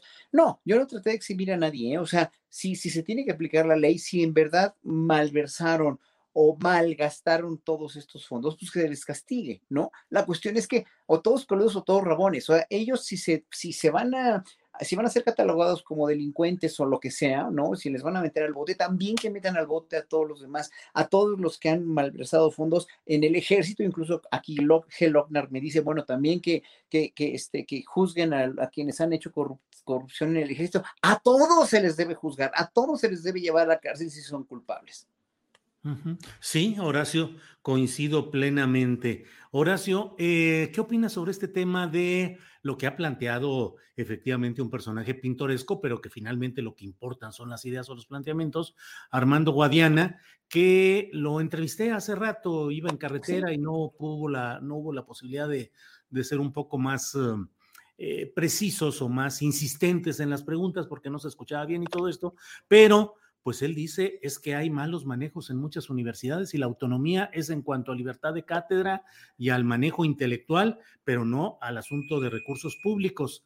Eh, entrevisté al principio del programa a un doctor de la UNAM, eh, a quien yo le preguntaba, bueno, ¿estamos hablando de científicos por sí o de servidores públicos que asumieron manejar dinero público y tienen que responder de ese dinero público. Igual lo digo respecto a las universidades. ¿Cuántos casos hemos escuchado, Horacio Fernando, de mm, pues la Universidad de Guadalajara con Raúl Padilla, la Universidad de Colima con Fernando Moreno Peña, la Universidad de Hidalgo con Gerardo Sosa Castelán en la cárcel, pero todavía con fuerza política y presencia en el Congreso y en la universidad. Y muchas universidades más dominadas por grupos que controlan todo, entregan cuentas aparentemente muy pulcras, pero que en realidad es el manejo del super dinero público con... Eh, sin ninguna verdadera, verdadera injerencia del poder político que representa a los ciudadanos para vigilar ese manejo. ¿Qué opinas de este asunto de las universidades, Horacio? Pues es que llevamos décadas escuchando lo mismo, ¿no? O sea, los, como ciudadanos, como académicos, incluso, ¿no? De la UNAM se habla mucho, de la de Hidalgo, bueno, obviamente era casi que cuando el río suena es porque agua lleva, ¿no? De la de Hidalgo, este, de, muchas universidades, y, creo que como dice Fernando y coincido plenamente con él, la corrupción en México ha permeado a todos los niveles, desde los niveles más insólitos, o sea, desde ejército, universidades, este, instituciones religiosas, etcétera, etcétera. O sea, no nos debemos asustar por eso, ni escandalizar por eso, ¿no? Yo no digo que no, y obviamente se debería investigar hasta sus últimas consecuencias a toda la malversación y la colusión con crímenes organizados, con delincuencia de cuello blanco de las universidades. Obviamente, ¿por qué no? Yo creo que los, los primeros en querer este, empezar un proceso eh, así de limpieza y de que se sepa y de que se castiga a los culpables son los mismos estudiantes y los mismos profesores honestos, ¿no? Evidentemente, pero también hay mucha deshonestidad y otra vez voy a lo mismo, no porque seas académico, no porque seas músico, no porque seas bailarín,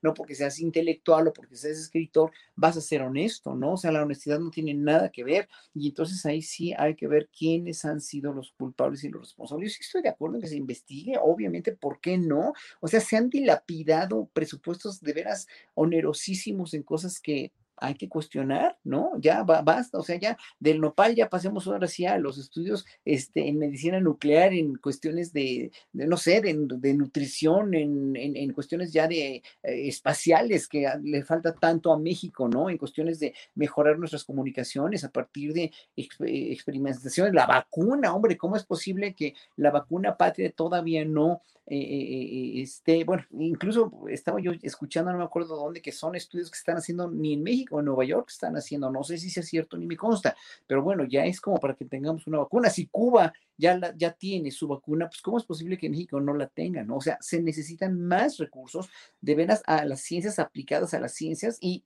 que no paguen los platos rotos científicos como que aquí estaba yo este, con otro, otro del chat, no me acuerdo si era Daniel Sarmiento, no, no, Alex Gutiérrez era, que me decía, bueno, yo como científico del CONACYT siempre tuve beca, cuando tenía beca, tenía yo que presentar un reporte y de veras centavo por centavo estar justificando lo que estabas haciendo, igual yo como artista, igual todos los que hemos aplicado a becas del FONCA o que hemos sido este, este, eh, premiados alguna vez, tenemos que, estamos fiscalizados. Bueno, esta gente también tiene que estarlo, ¿no? También las universidades y cualquier ciudadano. Hasta cuando pagas impuestos también tienes que declarar, pues es un tipo de fiscalización, ¿no? Finalmente. Entonces tienes que declarar con honestidad y con la verdad. Pero estamos acostumbrados, como hemos estado gobernados por gobiernos que siempre nos han visto a la cara y nos han transado, le tenemos una desconfianza absoluta a la autoridad. Y ya por eso, no, nosotros no hacemos nuestra parte como ciudadanos y como estudiantes de una universidad y exigimos en ese sentido que la universidad en la que estemos esté no malversando fondos, sino esté dedicando todos esos fondos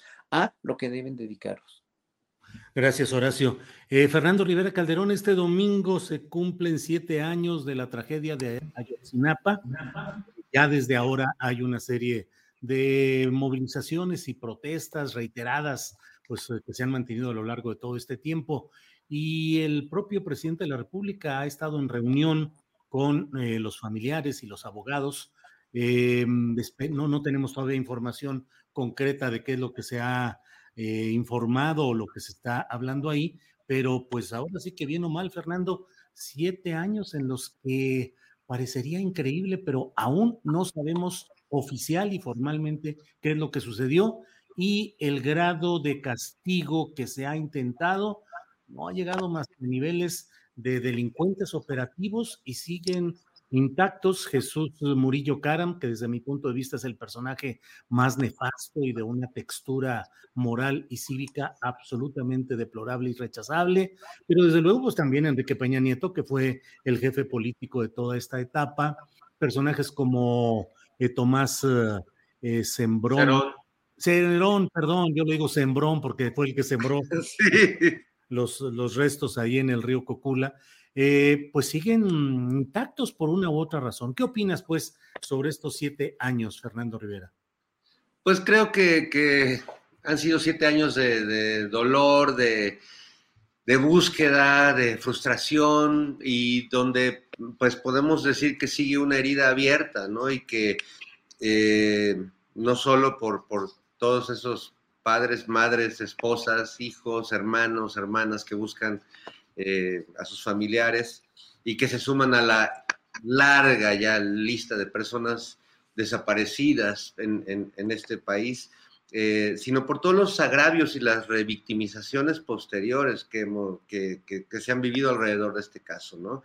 Y que solo, eh, y que ha tenido que haber una, una lucha y, una, y un una posición de mucho compromiso y de valor por parte de, tanto de, los padres y los familiares de, estos jóvenes como de muchos activistas y sobre todo también quisiera ahí sí hacer hincapié en muchos periodistas que han sido muy valerosos, periodistas mexicanos y periodistas extranjeros que se han jugado el pellejo literalmente para eh, desestructurar para desenmascarar esta supuesta verdad histórica de Murillo Karam, Peña Nieto, Cerón y todo, toda esa corte de personajes verdaderamente perversos y torcidos que engañaron a la sociedad y que además, eh, dueños de todos los medios de comunicación eh, en, la, que, llegaban a, más personas, pues lograron eh, hacer atrocidades, ¿no? y así como tú dices que que habría que castigar, eh, por supuesto, a Murillo Cáramo, hacerle una investigación y, llevarla hasta las últimas consecuencias, así como él decía que llevó la investigación de esta masacre de los jóvenes de Ayotzinapa.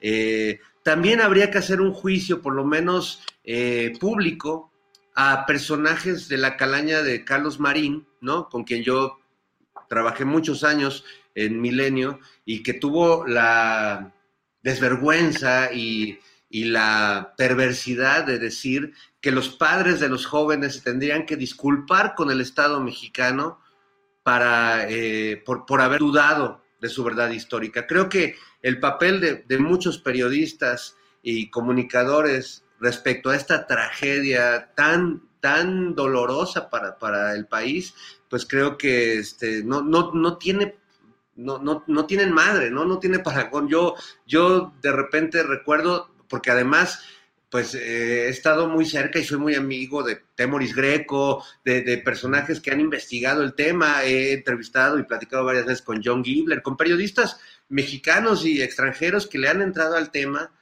Y, y he platicado también, he tenido la oportunidad, platiqué con, con la, la esposa, la pareja de, de este chico Mondragón al que, a quien le arrancaron sí, sí, sí. El, el, rostro. O sea, después de hablar con esas personas, de, de acudir un poco a, la, las fuentes y a los testimonios de las personas que han vivido esta tragedia eh, que no para, eh, yo leo a estos periodistas que dicen que se deben pedir disculpas los, las víctimas o que no les creen, o que para qué siguen buscando si nunca los van a encontrar. Y no, no puedo creer que haya gente eh, que escudada en un medio de comunicación, en una página, en un micrófono, en una cámara, eh, tengan el, el, híjole, es que es una, una falta completa de humanidad y de corazón y de sensibilidad poder decir estas cosas sobre las víctimas. Yo creo que ahí tenemos una deuda pendiente y si bien hay voluntad del presidente, pues se necesita más que su voluntad, ¿no? Creo que son la suma de muchas voluntades,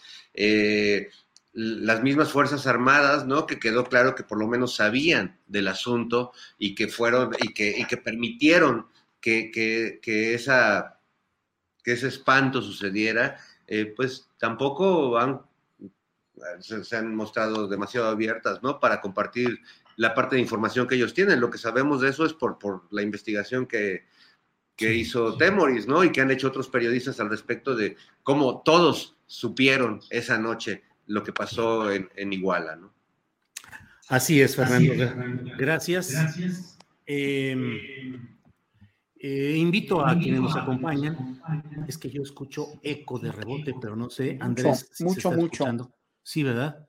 Este, no sé qué es lo que es lo. Ya, ya lo se quitó. Usted, ya se quitó. Lo asusté, nada más le dije abusado y ya se quitó el rebote.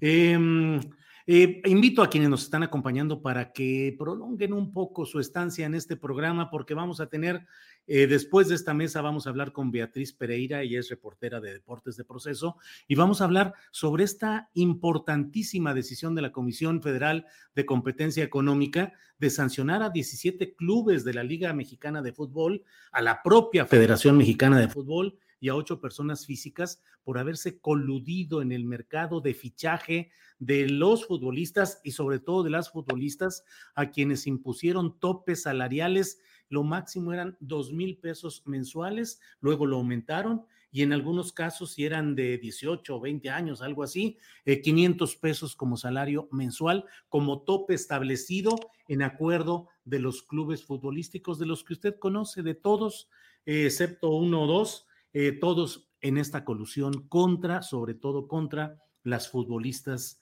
eh, mujeres. Entonces vamos a hablar con ella y vamos a hablar con un tema que nos va a desmonetizar muy probablemente, pero siempre decimos, eh, no vamos a dejar de dar la nota y la información de lo que sea importante. Vamos a hablar con Frida Guerrera, quien estuvo hoy en la conferencia mañanera de prensa eh, donde denunció el caso de la violación de una joven que ingresó a un plantel educativo militar de la Marina uh -huh. y fue violentada por el teniente de navío Víctor Manuel Mesino Rosas en la Escuela de Mecánica de Aviación Naval de La Paz. Eh, ha habido amenazas, tortura psicológica y de ello vamos a hablar con Frida. Ahora sí que, pues... Eh, lo que tiene que decirse aquí se va a decir y luego tendremos, pues ya sabe, información eh, general con nuestra compañera Adriana Buentello, quien como siempre está atentísima a la producción de este programa y luego con esta información. Bueno, eh, Horacio, eh, perdón por tan, por extenderme en todo esto. Pero Horacio, eh, ¿qué opinas sobre este tema de los siete años ya de Ayotzinapa que se cumplirán este próximo sábado, domingo? Mira, ya hoy por hoy, lo de Ayotzinapa, yo estaba reflexionando mucho sobre las palabras que estaba diciendo Fernando. Eh, en realidad, lo que yo veo aquí, ahora, en el aquí y en la ahora, después de tantos años, es que se siguen diciendo cosas a cuentagotas, se sigue citando a los padres a Palacio Nacional, lo cual me parece muy bien, o sea, me parece que haya, o sea, eh, el mismo abogado ha, este, ha reconocido que en ese gobierno sí se ha abierto otro canal, ¿no? O sea, se, se, ha abierto muy diferente el canal de comunicación, etcétera, etcétera. Pero lo que yo creo es que se debe abrir estos diálogos que hay con los padres y eh, eh, entre los padres y el gobierno, entre los padres y el secretario de defensa o, o, o este, con Alejandro Encinas, ¿no?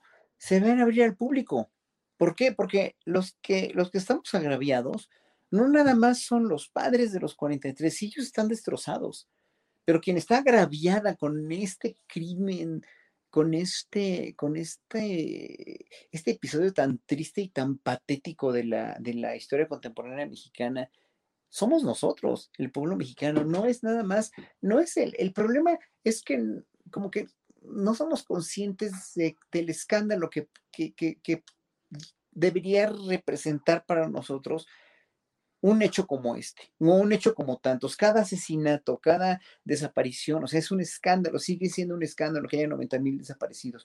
Y yo no estoy denostando para nada, ni estoy tampoco apoyando al 100% ¿eh? el trabajo que se está haciendo, pero creo que sí debería haber canales de comunicación más abiertos con el público para que, para que nos enteremos en verdad qué se dice en, esas, en esos diálogos con los padres de los 43, ¿no? O sea, ya, ya, lo, ya lo hemos escuchado, ya vimos lo que, se, lo, que lo que sacaron con, con, este, con Alejandro Encinas en este, en, este, en este lugar en Guerrero, etcétera, etcétera. O sea, ya eh, hasta, hasta, hasta ya nos sale sobrando, dijéramos, ¿no? O sea, lo que no nos sale sobrando es ver cómo, o sea, sí, es, ver cómo, o sea, nos sale sobrando que saquen esa información si no vemos cómo es ese diálogo entre los padres, cómo se está solucionando y día a día, o sea, un día a día o un recuento siempre de cómo va y de qué se está logrando ya, ¿no? O sea, es como, no sé, yo creo que, que este, estamos como viendo a los padres de los 43 en un nicho simplemente como ya víctimas, ¿sí? O sea, tantas víctimas, ¿cuántas más víctimas, víctimas de los miles de desaparecidos y de crímenes que ha habido en México? Pero pues esto es emblemático, ¿no? Y al ser emblemático, debemos volver emblemático precisamente a toda esta problemática para que todo, todo el tiempo se nos esté comunicando. Y no es que no se comunique en la, en la, en la, en la, este, en la mañanera con, el, este, con la exposición sobre seguridad, es que yo creo que un diálogo así con los pares de Ayotzinapa sí se debe hacer público y se debería poner los puntos sobre las es empezando ya a resolver definitivamente qué fue lo que pasó y ahora sí sacar una verdad que, es, que, que no sea histórica, pero que sea con contundente. Bien, Horacio, muchas gracias. Son las 2 de la tarde con 56 minutos, ya estamos en la parte final. Ni modo. Y además, hoy eh, Ana Francis Moore ya entró en la fase en modo política, ya incumplió su promesa de estar aquí con nosotros, ¿eh? no, estaba en una reunión intensa, su asistente tenía ya todo listo, preparado, y, pues nos están informando que ha continuado, continúa la reunión y bueno, pues es explicable, así lo entendemos y bueno, hoy no contamos con la participación siempre inteligente, fresca y esclarecedora de Ana Francis. Esperamos el próximo viernes contar con ella. Pero Fernando Rivera, para ir cerrando, el postrecito de lo que quieras, puedes hablar incluso hasta de un concierto que se va a realizar, de lo que tú desees, Fernando. Muchas gracias, mi querido Julio. Pues bueno, yo muy contento de, compartir como siempre con ustedes la, las notas de la semana, que esta semana ha estado buena, sin duda. Ha habido mucho material, mucha carnita. Sí, lamento que no esté mi querida eh, diputada Ana Francis Moore, pero bueno, este, seguramente la escucharemos la próxima semana. Y bueno, yo, yo he estado muy abocado en los ensayos todos los días. Tenía un rato que no tenía la oportunidad de poder presentarme en un escenario creo que hablo a nombre de muchos artistas, eh, incluso como Horacio, que son muy activos, pero que pues la pandemia nos, nos relegó y nos hizo hacer espectáculos virtuales. Entonces, pues he estado muy abocado ensayando para esta presentación que vamos a tener el próximo viernes primero de octubre en el Teatro de la Ciudad, Esperanza Iris, a las 8.30 de la noche, donde voy a celebrar 20 años de mi proyecto musical Monocordio. Eh, créanme, no, no, no voy a ser yo solo tocando la guitarra como a veces me ven, voy a estar acompañado por una banda increíble de grandes músicos, va a haber trompetas, trombones, este, saxofones, eh, violín, o sea, va, va, a ser una cosa muy, muy bella en términos musicales y pues también va a ser un bonito reencuentro entre amigos, entre un público y alguien que lleva muchos años haciendo canciones de amor, de dolor, de la vida, de, de, de lo que nos pasa. Así que pues espero verlos por allá. Este, sé que andas un poco lejos, mi querido Julio, y, ya, ya me dijo Horacio que creo que tampoco va a estar por acá, pero bueno, eh, espero, espero poder verlos, si no en esta ocasión, en otra, pero al público que sí pueda ir, por favor. Eh, va a haber todas las medidas de prevención, todos los protocolos sanitarios. El teatro está al 75% de su aforo, que es lo más cercano que, que hemos tenido desde que empezó la pandemia a tener un foro lleno.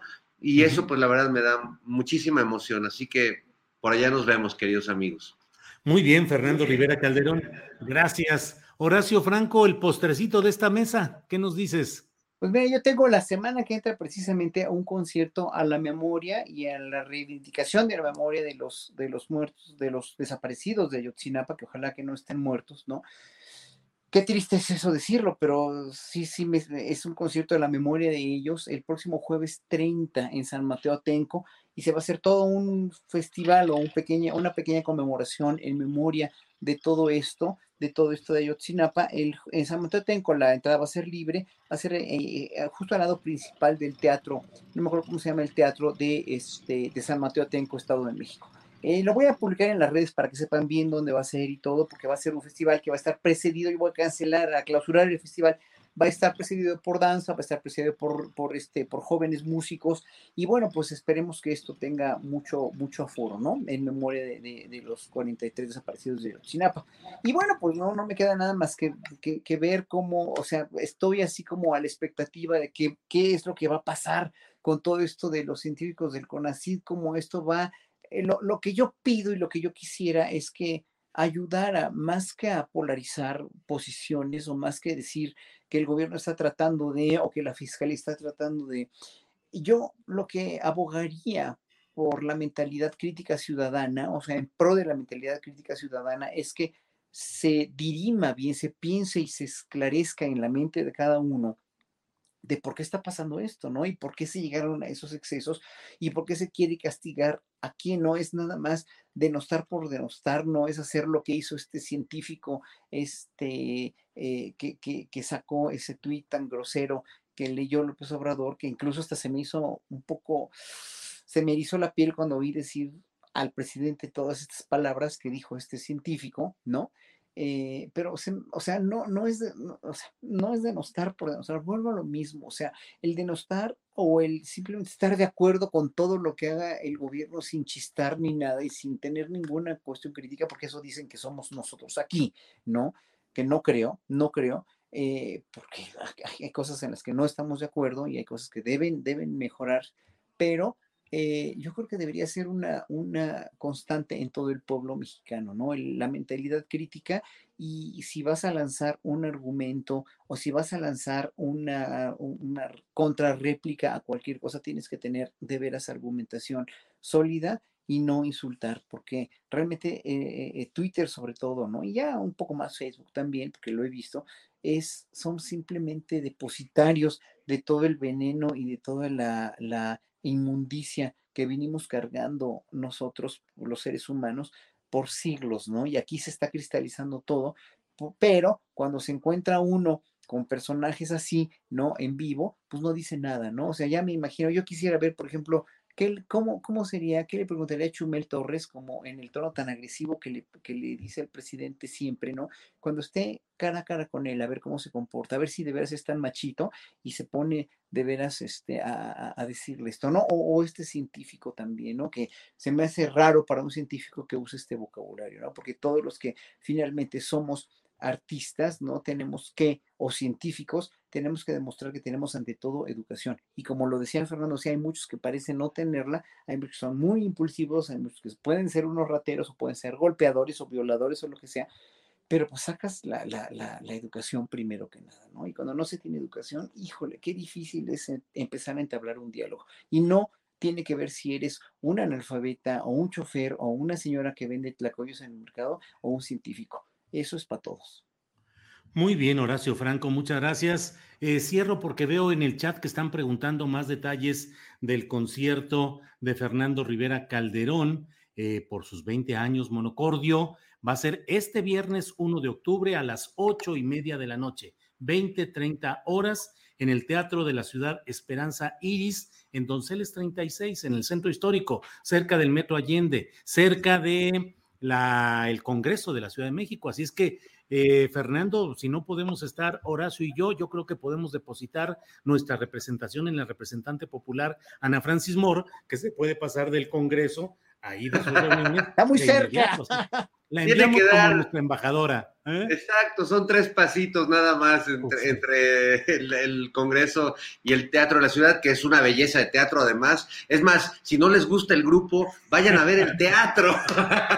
Claro es, claro. es, una chulada y tiene mucha historia. Oye, y también he, he recibido algunos comentarios de personas que se sienten un poco estresadas de que tengo yo aquí a estos dos diablitos a mi lado, que me, me gustan mucho y los, los, soy admirador de esa figura tan controversial del diablo en la historia mítica de la humanidad.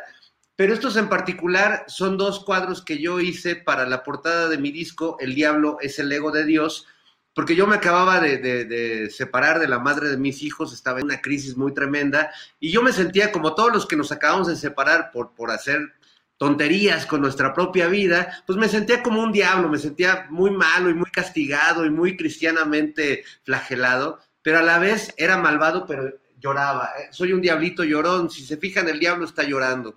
Y entonces ese, ese diablo no merece ningún respeto, así me sentía yo. Son uh -huh. dos autorretratos como las dos Fridas, los dos diablos chillones de, de monocordio. Entonces no se saquen de onda, no se asusten. Alguna vez que quise anunciar un concierto mío en, en, un programa en el que colaboré un tiempo que se llama Matutino Express, que conduce Esteban Arce. Cuando vieron la portada de mi disco dijeron, aquí no vamos a promover al diablo. Entonces, pues gracias Julio por, por, por permitirme promover al diablo. No, hombre, no, no, no, aquí estamos en un espacio de absoluta libertad, así es que eh, todo lo que, adelante, adelante. Pues gracias. Hasta lo voy a poner aquí al lado de los cuernitos para que parezca que son míos, miren.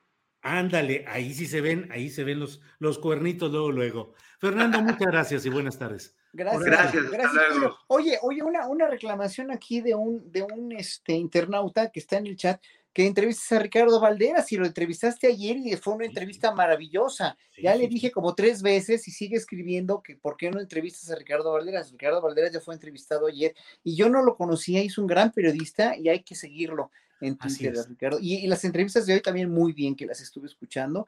Y bueno, pues sigue haciendo tu trabajo. Ahora sí que como dicen, como dicen este, la, los que se despiden de la secundaria que te escriben tu mensajito así de fin de cursos, nunca cambies, Julio. Nunca cambies, nunca cambies. Está bien. Vales Gracias, mil, nunca cambies. Sí, nunca cambies, sigue igual. Así es. Bueno, que estén muy bien los dos. Gracias y espero vernos el próximo viernes y ya veremos cómo anda Fernando de trabajo ahí desde la organización de su concierto, si podemos estar o no, pero ya lo veremos, Fernando y Horacio. Gracias. Es, espero Bravo. que sí sea. Gracias. Hasta luego, gracias. Bueno, pues um, la mesa del más allá de este viernes 24 de septiembre, no se vaya porque tenemos información muy interesante. Vamos a hablar ya en unos segundos con Beatriz Pereira. Ella es uh, eh, reportera de deportes de la revista Proceso y pues la verdad es que queremos hablar sobre este tema que resulta muy interesante porque la Comisión Federal de Competencia Económica pues ha castigado económicamente con un buen billete a eh, estos organismos rectores del fútbol profesional. Pero ¿qué les digo yo? Si quien sabe de todo el tema y vamos a platicar con ella es justamente Beatriz Pereira. Beatriz, buenas tardes. Eh, ¿Cómo estás, Julio? Qué gusto saludarte. Buenas tardes a tu auditorio. Gracias, Beatriz. Gracias como siempre y deseosos de conocer tu punto de vista y el contexto que nos puedas dar sobre esta decisión de la Comisión Federal de Competencia Económica de castigar a clubes de fútbol y a la Federación Mexicana de Fútbol por una serie de injusticias prolongadísimas que han tenido décadas y que ahora pues algo de luz sobre este tema. ¿De qué se trata, Beatriz? Eh, pues me parece primero importante que eh, un organismo autónomo tenga la capacidad de interceder en este tipo de temas, dado que organismos tan poderosos como puede ser la Federación Mexicana de Fútbol o la Liga MX, varonil y femenil, pues han sido incapaces de autorregularse. A pesar de que hay disposiciones deportivas, Julio, que indican, digamos, la manera como los clubes tienen que proceder con los futbolistas y las futbolistas, en el sentido de qué es un jugador con contrato y qué es un jugador libre, esto no se aplicaba en México. Y teníamos este famoso pacto de caballeros que aunque lo negaron, que aunque dijeron que no era cierto, pues no era otra cosa más que una práctica ilegal, eh, no demostrable en el sentido de que pues no hay un documento, no hay este, una evidencia palpable, digamos, que podamos tener sobre la mesa para que digamos que esto ocurría. Sin embargo, bueno, pues sabíamos perfectamente bien que esto venía pasando con los jugadores, ¿no? Un jugador, aunque fuera libre, es decir, aunque ya no tuviera contrato, no podía libremente contratarse con otro equipo si no tenía la venia del equipo del cual procedía. Y la parte de, del fútbol femenil es la que me parece más interesante porque es un poco lo mismo, ¿no? una liga femenil que nace no por la conveniencia, no porque eh, la Federación Mexicana de Fútbol tenga, digamos, el ánimo grande por impulsar el, fútbol femenil, sino más bien como un requisito para que México pueda cumplir con la, eh, el cuaderno de cargos que pide la FIFA para poder ser sede del Mundial del 2026. Entonces, pues al ser, digamos, una imposición de la FIFA, una obligación la Liga Femenil, pues los clubes de la noche a la mañana se amanecen con que tienen que mantener otros 18 equipos, ahora para mujeres, y lejos, digamos, de hacerlo eh, pues de una manera justa o pareja con el fútbol femenil, pues hubo un desdén, ¿no? A, a, a, los futbolistas. Es decir, casi, casi te estamos haciendo el favor de darte un espacio donde jugar.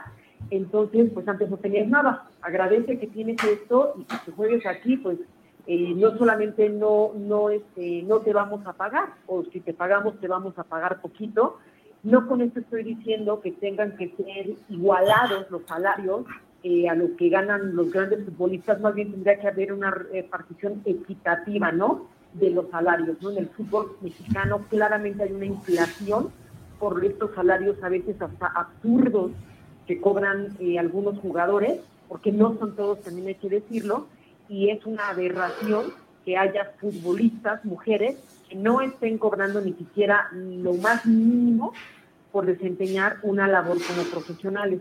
Entonces me parece que aunque llega tarde en la medida, eh, está bien. Ojalá sea eh, de verdad que la Federación Mexicana de Fútbol, que la Liga MX tenga la intención de sí cambiar, de regular, de hacer un eh, reparto, insisto, más justo, más equitativo de los recursos que tienen, porque pues hay que decirlo también, Julio, si hay, eh, digamos, una maquinita de hacer dinero en este país, esa es la Federación Mexicana de Fútbol. No debemos oslayar que a pesar de todo el dinero que generan por el concepto selección nacional, se han resistido a pagar impuestos, eh, históricamente no quieren tributar, eh, han contratado a través de empresas outsourcing a los jugadores y jugadoras para no generar eh, relaciones laborales, eh, no pagan todos seguro social, no pagan Infonavit, no pagan toda aquella carga social que en teoría toda empresa tendría que pagar en México. Entonces, pues digamos que en una de tantas irregularidades que han venido cometiendo en la historia del fútbol mexicano, que comiencen a cambiar en estas, pues me parece eh, muy atinado. Eh, eh, Beatriz, entre otros eh, de los datos que se pudieron conocer, en primer lugar, pues cierto, lo de reconocer formalmente este llamado pacto de caballeros, que era una forma de castigar a aquellos futbolistas que pretendían eh, gestionar de una manera libre y justa sus derechos como trabajadores, finalmente trabajadores deportivos, como personas con derecho a, defenderse. Eh, recuerdo que el propio Carlos Albert fue pionero en estos asuntos. Si no me equivoco, se cumplen 50 años o están por cumplirse del proceso en el cual él eh, presentó demandas también contra este tipo de acuerdos y de arreglos. Pero ese pacto contra caballeros ha sido una manera de complicidad entre los dueños de los equipos para castigar cualquier forma de asociación o de defensa de los futbolistas. Beatriz, ¿así es? Eh, sí, porque yo voy a insistir, aunque la Federación Mexicana de Fútbol o la Liga MX no se hayan querido regular a través de las leyes mexicanas, sí existe esta reglamentación internacional a través de la FIFA, Julio, y es clarísima. O sea, esto de las cartas de los jugadores o esto de que un club es el dueño de los derechos o de la carta de los jugadores dejó de existir a partir de que FIFA dijo solamente hay dos modalidades de futbolistas en el mundo, los jugadores libres y los jugadores con, este, con contrato. Un jugador cuando le quedan seis meses de contrato ya tiene, según la FIFA, la libertad de poder comenzar a negociar con otro equipo su cambio. Y tendría que ser simple y sencillamente que acabe el contrato para que el jugador se vaya al equipo que más le convenga, con el que quiera jugar. Y eso no ocurría en el fútbol mexicano por este pacto de caballeros. Los caballeros, entiéndanse, los dueños de los clubes del fútbol mexicano tenían que dar este permiso o pedirle al club al cual se iba algún pago correspondiente, que no, o sea, que tienen derechos de cobrar derechos de formación, o que yo tuve al, jugador, yo lo descubrí, yo lo escauteé, yo lo entrené, yo lo preparé, y cómo es que ahora se va a ir así tranquilamente este, bueno, pues es que así está la disposición. El jugador o tiene contrato y lo negocias y lo vendes y te ganas una lana cuando el jugador todavía tiene contrato contigo, o no le ofreces ningún contrato, se queda en libertad y lo tienes que dejar ahí, dejar ir al lugar donde quiera, a, otro club del fútbol mexicano, a un club este, en el extranjero. ¿Me explico? Entonces, otra vez, lo malo es que cuando esos poderes se convierten en fácticos, porque eso es lo que me parece, Julio. El pacto de, de caballeros, al final de cuentas, era un poder fáctico, no es la fuerza que ejercemos como organismo máximo del fútbol en México para decir quién sí se va y quién no se va. Y Rafael Márquez, por ejemplo, alguna vez llegó a decir, nos tratan como esclavos, somos unas mercancías, no tenemos la libertad de elegir a dónde vamos a jugar y con quién queremos jugar. O que un jugador este, tenga contrato y quiera irse, por ejemplo, a Europa, bueno, pues el, el, club mexicano lo tiene que negociar, tiene que saber cuánto, en cuánto lo vende, en cuánto recupera. Y esa inflación de la que yo te hablo también es grave, lo decía hace poco Javier Hernández a raíz de la pandemia, el chicharito, ¿no? este, los, los salarios exorbitantes que se pagan por algunos jugadores es una locura que ha generado esa inflación donde tiene a un cúmulo de futbolistas, un grupito que gana muy, muy bien, y tienes a un montón de jugadores que no ganan tan bien y que están a veces en condiciones similares a las que pueden tener las jugadoras de fútbol. Sí. Entonces, pues ojalá sea esto el inicio de esta recomposición, del respeto a la reglamentación de, de, de la FIFA como organismo máximo del fútbol internacional y así de asimismo el respeto a las leyes mexicanas, porque me parece que ningún organismo deportivo, ni liga, ni federación pueden estar por encima de las leyes mexicanas. Entonces hay leyes laborales que se tienen que respetar, hay derechos de los trabajadores que se tienen que respetar y bueno, pues que comiencen, por ejemplo, con el fútbol mexicano a, a decir cuánto dinero tenemos, cómo les vamos a pagar, que las jugadoras estén registradas ante el Seguro Social, que no les paguen outsourcing, que las jugadoras se quieran ir y que las dejen ir, porque la realidad está es así, Julio. O sea, hoy una jugadora que quiere ir a un equipo, no la dejan que se vaya.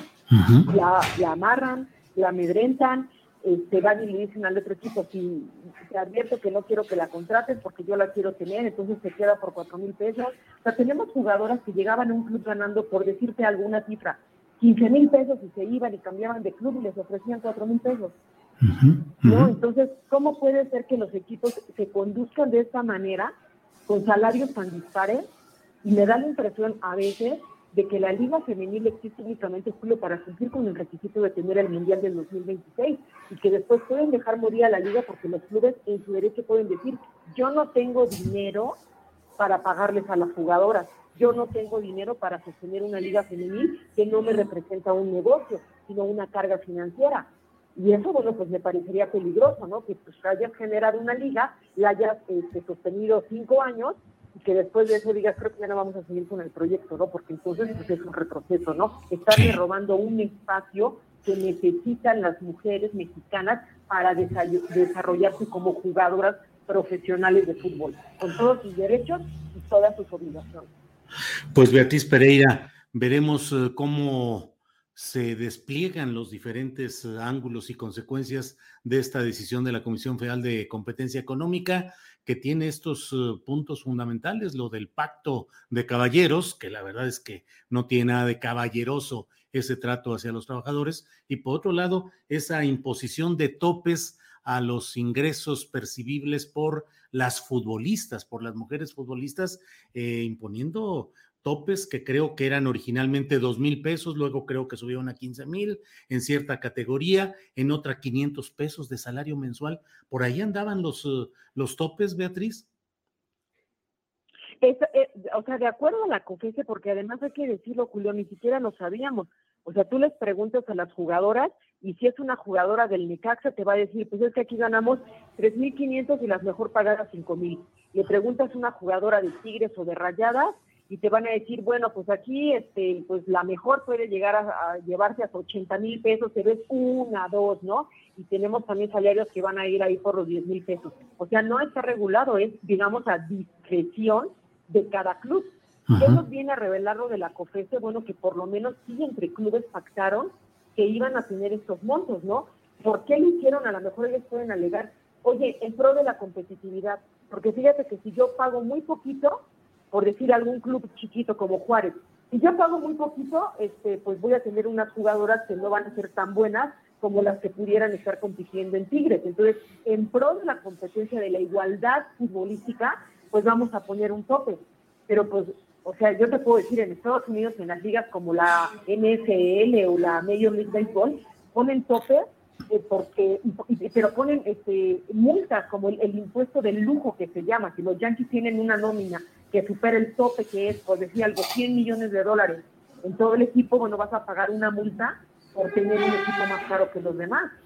explico, pero aquí que el tope sea para abajo, este, bueno, pues a lo mejor tienes que, que decir cuál es lo mínimo que tiene que ganar una jugadora profesional por desempeñar su labor.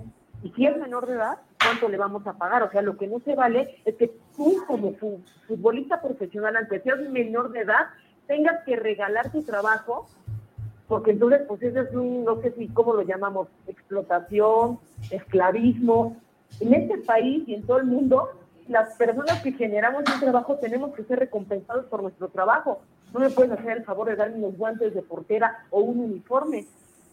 Claro, más allá del salario, si brincas esta parte del salario, hay otro montón de condiciones que te dice que no solamente no es el salario, sino que una futbolista profesional en México no está percibiendo en equipo, equipamiento deportivo, en uniformes, lo mínimo indispensable que necesita para desarrollar su profesión. Entonces, qué bueno que, los clubes le dieron esa información a la COFESE, qué bueno que la COFESE lo hizo público, porque ya podemos dimensionar de mejor manera de qué tamaño es el problema a resolver. Ahora, ¿lo van a querer resolver? No lo sé, yo esperaría que sí.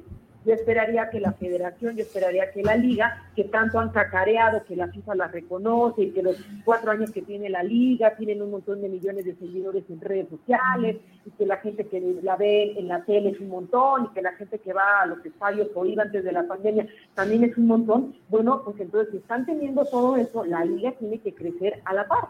Insisto, es impensable y yo no creo que va a pasar que un salario de una mujer futbolista se compare con lo que llegó a ganar aquí en Cuauhtémoc Blanco, lo que puede ganar una Alexis Vega en, en, las Chivas, pero por lo menos que sean salarios dignos y decorosos donde las jugadoras puedan decir, me dedico 100% a ser jugadora profesional, no tengo que trabajar de otra cosa y puedo solventar mis gastos sin tener que pues, andar viendo cómo pago la renta o si me alcanza para los camiones para llegar al entrenamiento, ¿no? Entonces, ojalá sea esto el gran cisma, Julio, que venga a cambiar las condiciones de las mujeres y no por ser mujeres, ¿eh? necesariamente, porque son trabajadoras que están protegidas por la Ley Federal del Trabajo.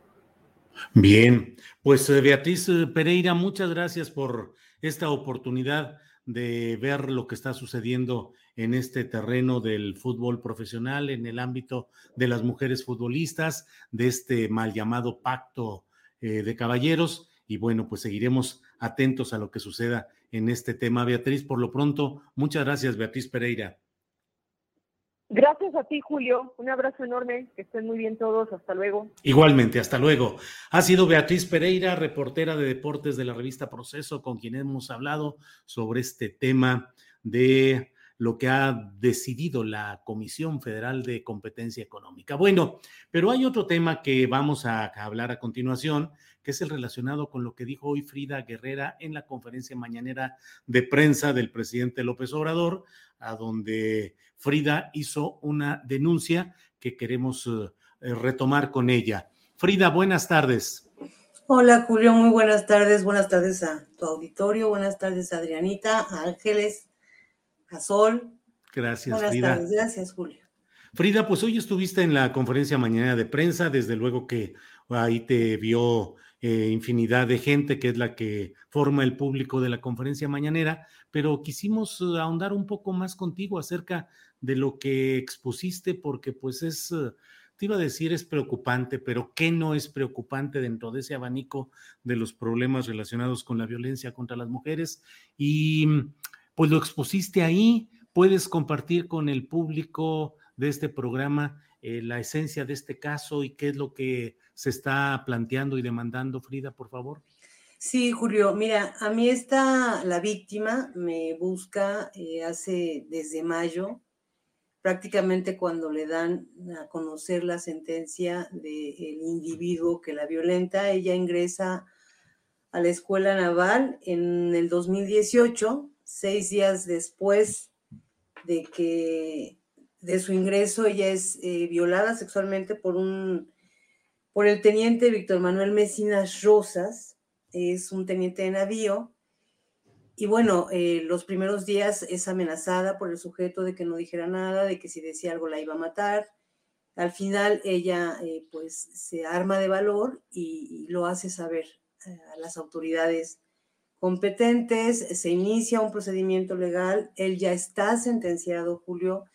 Sin embargo, eh, desgraciadamente fue víctima de la revictimización que constantemente en este país sufren las mujeres, Julio. Eh, las mujeres que son violentadas sexualmente, las mujeres que son desaparecidas, las madres de familia que denuncian hechos o las mismas mujeres que son víctimas de violencia intrafamiliar. Eh, la escuela completa se entera, ella es obligada por la escuela, por la institución, a tomar medicamentos psiquiátricos eh, de hecho, le revisaban la lengua para asegurarse de que ella estaba tomando estos medicamentos.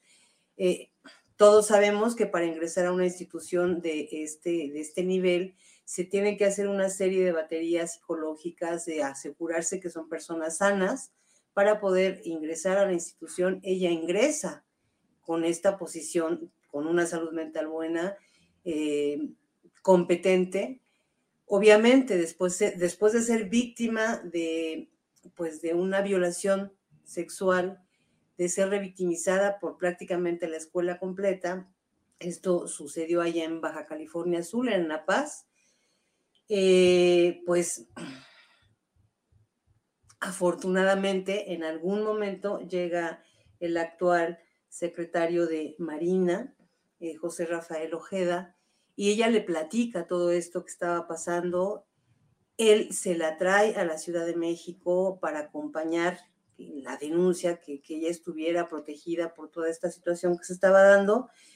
Y pues bueno, lamentablemente, Julio, son dos años. Eh, en este proceso ella ha interpuesto denuncias por la violencia vivida y apenas en marzo de, este año le hacen saber que está dada de baja de la escuela. Mm. Eh, solicitó a la Sedena que le practicaran un peritaje psicológico para mostrar que ella no padece ninguna situación no apta para continuar en la escuela.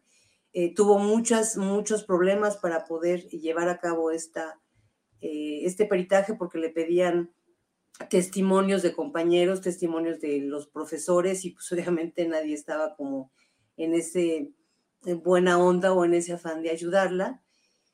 Eh, y bueno, la situación de esta víctima sigue siendo la misma. Ella está, eh, no sabe si sí está en la escuela, si no, ni le dan la baja definitiva, pero tampoco eh, la dejan regresar. la tienen declarada como incompetente por tomar medicamentos psiquiátricos y además de todo, el, mm, el proceso legal del sujeto se lo hizo saber la abogada militar que la acompaña, eh, pues que estuvo lleno de inconsistencias y que probablemente todo indique que el sujeto sea, pues sea liberado, Julio.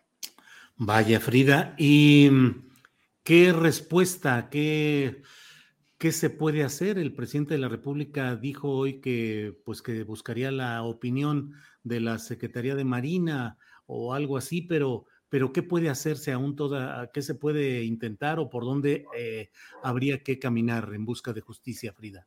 Pues yo creo que lo ideal sería que, fuera llevada esta, se revisara el caso nuevamente, pero desde la justicia civil, ¿no? Porque es como incongruente que la justicia militar esté eh, llevando una situación de estas, un tema de género tan delicado, eh, ellos mismos. Es como absurdo, es como no, no, no es posible si hay una justicia civil que lo puede eh, llevar a cabo. Eso es lo que ella está solicitando, de hecho. Obviamente que se le reintegre a, a su escuela, le faltaban dos meses para terminar, para poder culminar lo que ella quería hacer y, pues le pararon completamente la vida, su proyecto de vida se detuvo gracias a, pues a esta protección que desgraciadamente Julio se pues se ve que la institución le otorgó al agresor, no a la víctima.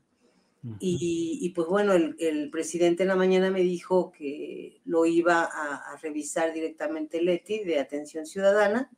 Ya se comunicó ya conmigo, ya le di los datos que me solicitó eh, ya la CNDH se puso en contacto con la víctima, eso sí fue de inmediato, y seguimos esperando a que Presidencia se ponga en contacto con ella y, también pues eh, no dejarla sola. Eh, yo lo platicaba hace un ratito con ella, hay una entrevista, quieres platicar, me dijo, no estoy fuerte, pero en algún momento lo voy a estar para poder hablar a los medios y pues decir esta verdad que desgraciadamente han parado otros muchos casos, Julio eh, a nosotros nos han llegado peticiones, desgraciadamente no podemos hacer todo, de, madres eh, que han perdido a sus hijos en, estos, en estas instituciones militares, eh, pues en accidentes o en ahogamientos y, que no hay más investigación por parte de justicia militar. Entonces, pues vamos a estar ahí muy cerca de ella, muy pendiente de, de la respuesta que vaya dando presidencia a esto. Y claro que sí, en su momento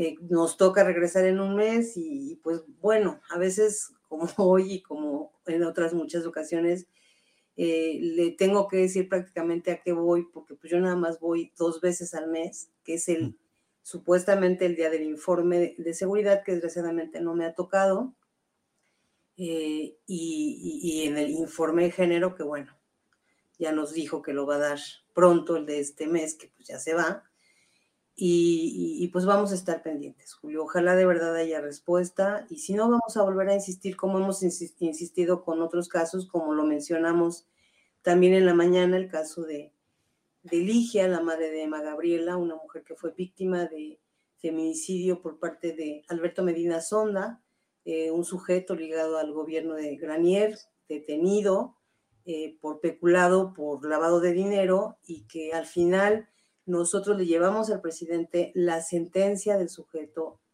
le hicimos saber que estaba solicitando un amparo federal para ser trasladado a Yucatán y el sujeto ganó ese amparo. Entonces no hubo, por eso yo le decía a él, usted da una orden y pues la orden ahí se queda, porque ella no llega donde tendría que haber llegado. Entonces, pues hay que seguir insistiendo en este y en otros muchos casos, Julio, porque son muchísimos casos los que tenemos y desgraciadamente necesitaríamos pues prácticamente un, un mes nada más que nos den de puras mañaneras para presentar los casos es absurdo. Creo que eh, desgraciadamente la secretaria de Gobernación se fue sin recibirnos nunca todos estos casos, que son arriba de 90 casos. Eh, y, pues ahora estamos esperando a ver qué va a pasar con el nuevo secretario de Gobernación. Si ya con la llegada de este secretario de Gobernación se apaga el tema de, de la importancia que se le estaba dando en la agenda política a la situación de género y feminicidios en el país, Julio.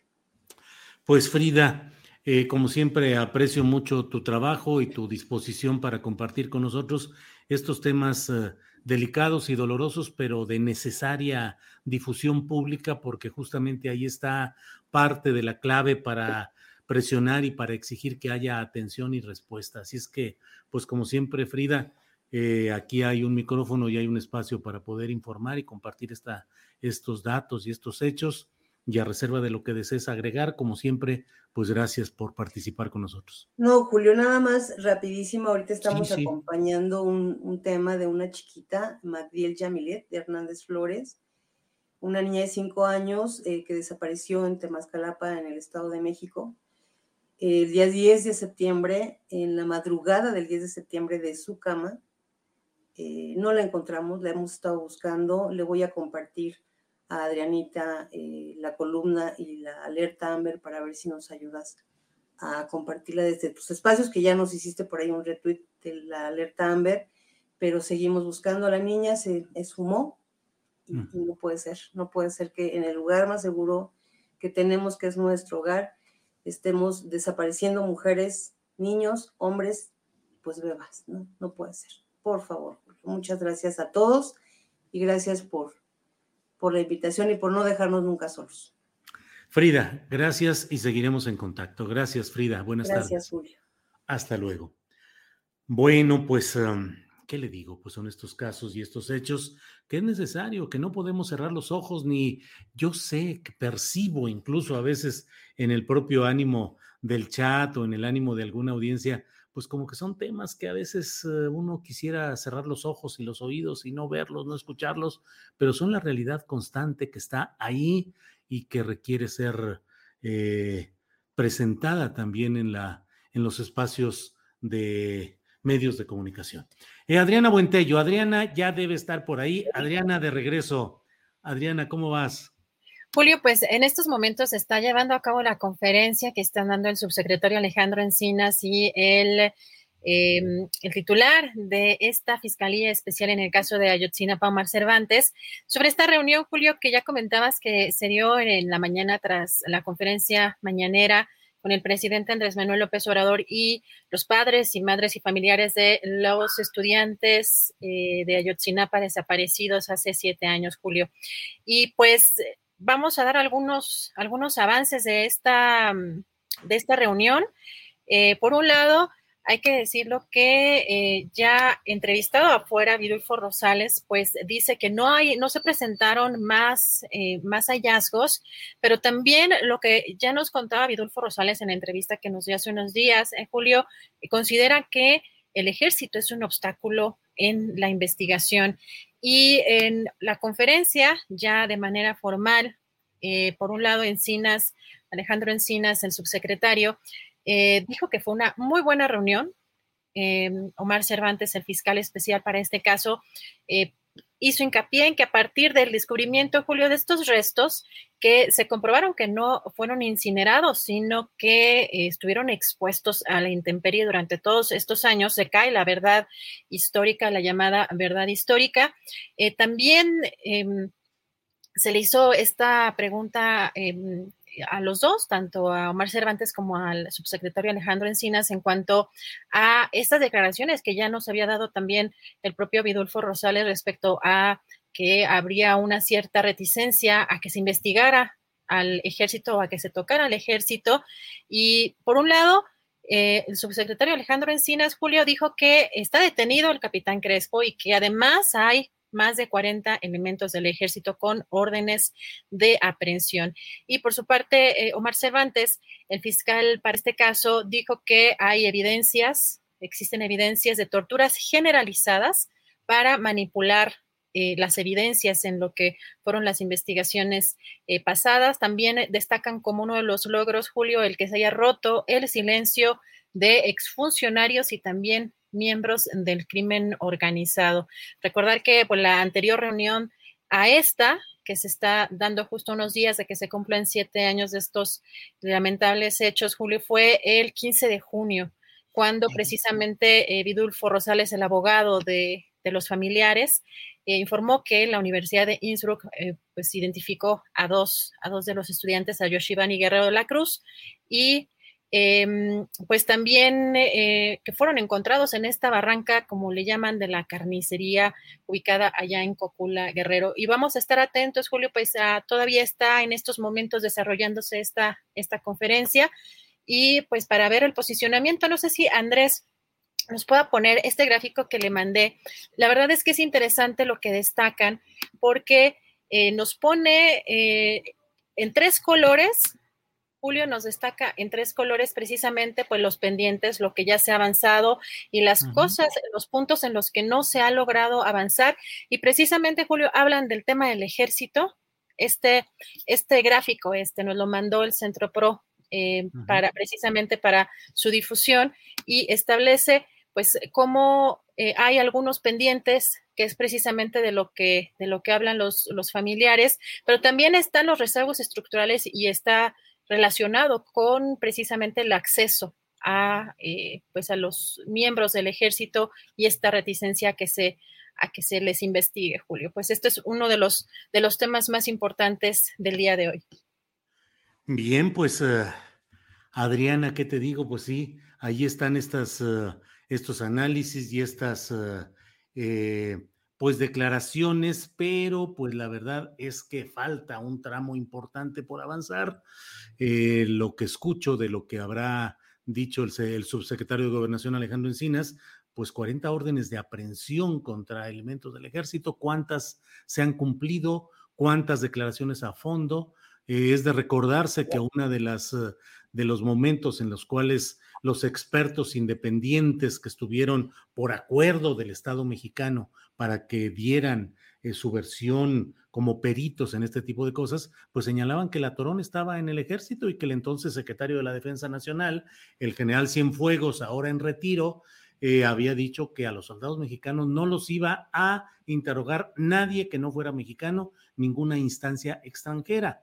Jurídicamente, esa comisión eh, de expertos interdisciplinarios eh, había sido aceptada por el Estado mexicano mediante un acuerdo con la Comisión Interamericana de Derechos Humanos. Es decir, no era que hubieran entrado unos extranjeros nomás porque sí a tratar de investigar o de interrogar a soldados mexicanos. No, era un acuerdo del Estado mexicano con la Comisión Interamericana de Derechos Humanos, con la que tiene firmados tratados internacionales que tienen la misma fuerza jurídica que la Constitución General de la República. Y mediante ese acuerdo se aceptó que estuvieran esos eh, expertos interdisciplinarios. Pues no les permitieron y no se ha permitido el que de verdad, a fondo y de una manera clara, se pueda indagar el factor verde olivo en todo este asunto de Ayotzinapa. Centrarlo en lo civil Mm, pues eh, bien, eh, centrarlo solo en ciertos niveles, porque finalmente Murillo Karam, que es el responsable histórico, nefasto y siniestro, y el propio Peña Nieto, pues ellos siguen intocados y eso es en el ámbito civil. Y en el militar, pues en términos generales no ha sido tocado ese punto de la responsabilidad militar en todo esto. En fin, Adriana, pues eh, sobre esto es lo que quiero comentar. Gracias, Julio. Pues tenemos más información. Fíjate que eh, sobre este, este polémico tema de las vacunas eh, para los eh, menores, hoy ya se dio, el presidente anunció que se iniciará esta vacunación contra COVID-19 para, menores de entre 12 y 17 años que tengan alguna enfermedad crónica. Esto es para quienes tengan una enfermedad crónica.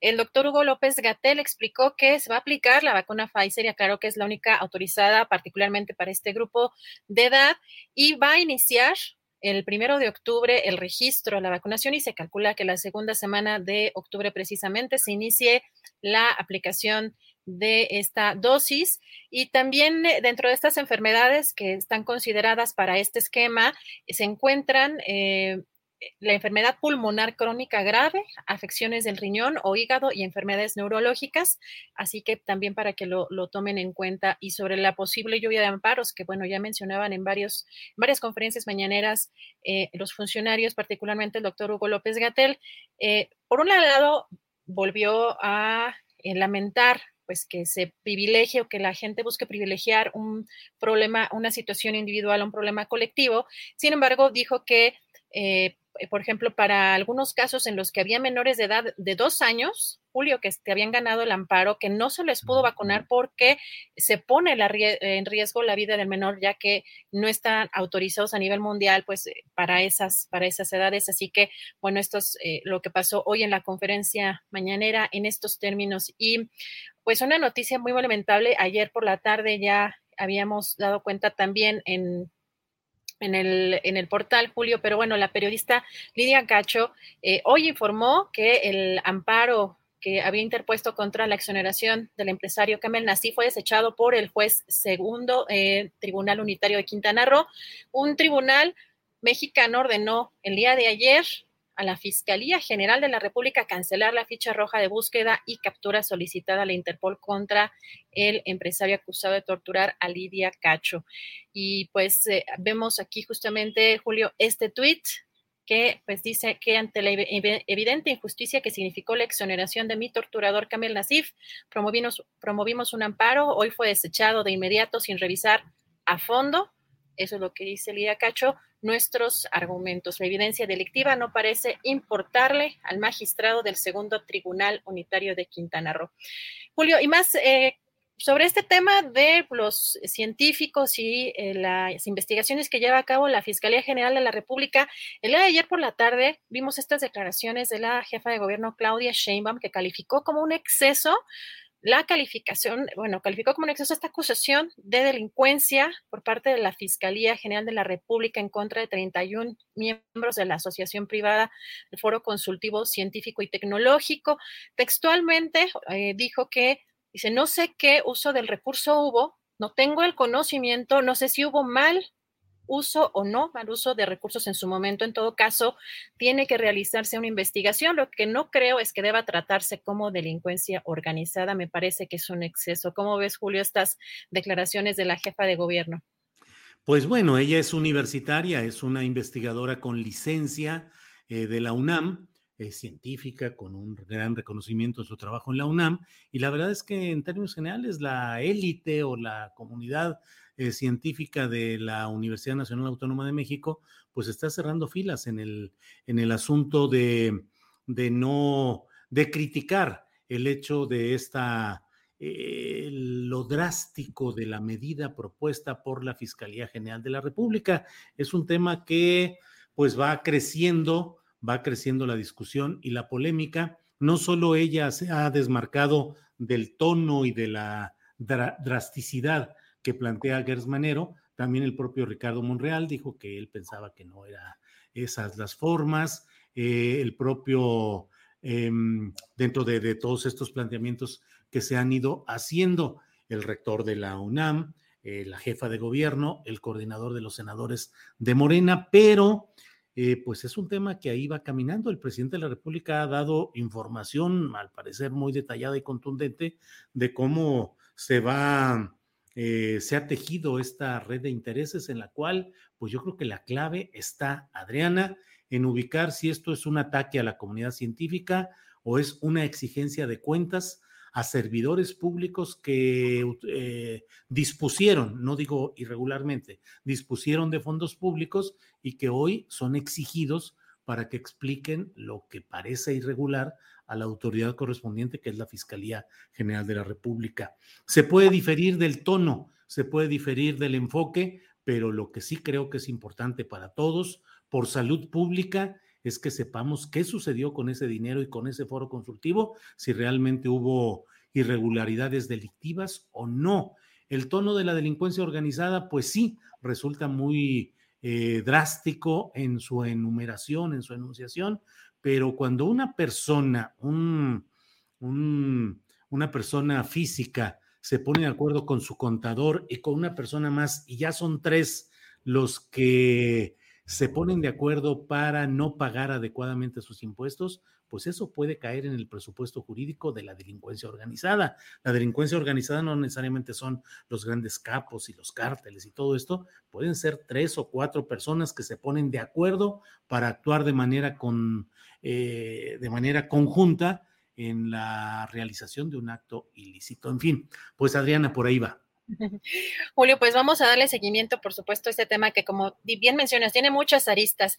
Y fíjate que em, hoy el canciller Marcelo Ebrard, bueno, el día de ayer, eh, de hecho, el, secretario de Relaciones Exteriores, Marcelo Ebrard, eh, se dirigió a la 76 Asamblea General de las Naciones Unidas y el posicionamiento del país, bueno, tuvo varios, eh, varios momentos, particularmente en las lecciones de la pandemia, lo que deja la pandemia y los retos por venir. sin embargo, también eh, hay que destacar que su, em, su posicionamiento tiene que ver, eh, por ejemplo, ante eh, Belice, Costa Rica, Guatemala, Honduras, El Salvador, Estados Unidos y Panamá sobre esta propuesta de cooperación para este fenómeno, Julio, de la migración, para hacerle frente a estos retos en materia migratoria a nivel regional. Eh, el canciller hizo hincapié precisamente en la cooperación internacional respecto a este delicado tema que pues está agudizando en los últimos en los últimos meses. Y sobre el tema de las vacunas sobre el tema de la pandemia eh, pues hizo un llamado una propuesta de, por parte de México para que la comunidad internacional reconozca a todas las vacunas aprobadas por la Organización Mundial de la Salud sin condicionamiento de ningún tipo, eh, declaró el, el canciller Marcelo Ebrard, es el momento de dar todo nuestro respaldo a la máxima autoridad sanitaria internacional. Esto en este tema, y Julio, y finalmente comentarles que la Secretaría de Gobernación acaba de dar a conocer a través de un comunicado de prensa que se han identificado casos de personas procesadas o sentenciadas por la interrupción del embarazo o bien por haber sido partícipes en este proceso, por lo que desde el ámbito de la competencia del sistema de justicia penal están trabajando en conjunto, Julio, para su liberación. Esto, eh, como lo recordamos, derivado de la resolución del 7 de septiembre de 2021 emitida por la Suprema Corte de Justicia de la Nación en la acción de inconstitucionalidad en estos casos, Julio. Pues esto es algo de la información más relevante. Pues Adriana Buentello, hemos terminado, hemos llegado afortunadamente ya al fin de este programa. No nos desmonetizaron, no nos han desmonetizado, Adriana, no nada. Eh, muy bien, eh, pues vamos a seguir adelante. Ya es viernesito, vamos a descansar un poco y vamos a ver qué sigue para el próximo lunes. Como siempre, un agradecimiento a la audiencia, a la tripulación astillero y a ti, Adriana, por tu esfuerzo notable y tu capacidad multifactorial de, producir este programa, eh, viendo y haciendo todo lo que es necesario. Así es que, pues muchas gracias a todos y hasta el próximo lunes o antes, si es que hay algo que deba ser tratado en este mismo canal. Gracias, Adriana. Gracias a ti, Julio. Gracias a todos. Buen fin de semana. Para que te enteres del próximo noticiero, suscríbete y dale follow en Apple, Spotify, Amazon Music, Google o donde sea que escuches podcast. Te invitamos a visitar nuestra página julioastillero.com. Planning for your next trip? Elevate your travel style with Quince. Quince has all the jet setting essentials you'll want for your next getaway, like European linen, premium luggage options, buttery soft Italian leather bags, and so much more. And is all priced at 50 to 80% less than similar brands. Plus, Quince only works with factories that use safe and ethical manufacturing practices.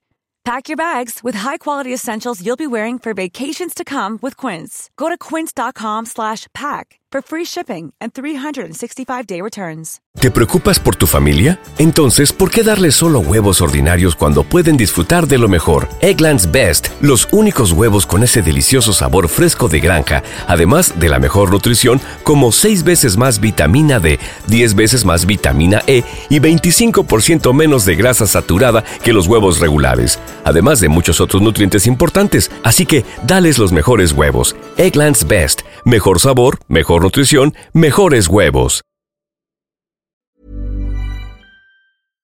Para que te enteres del próximo noticiero, suscríbete y dale follow en Apple, Spotify, Amazon Music, Google o donde sea que escuches podcast. Te invitamos a visitar nuestra página julioastillero.com.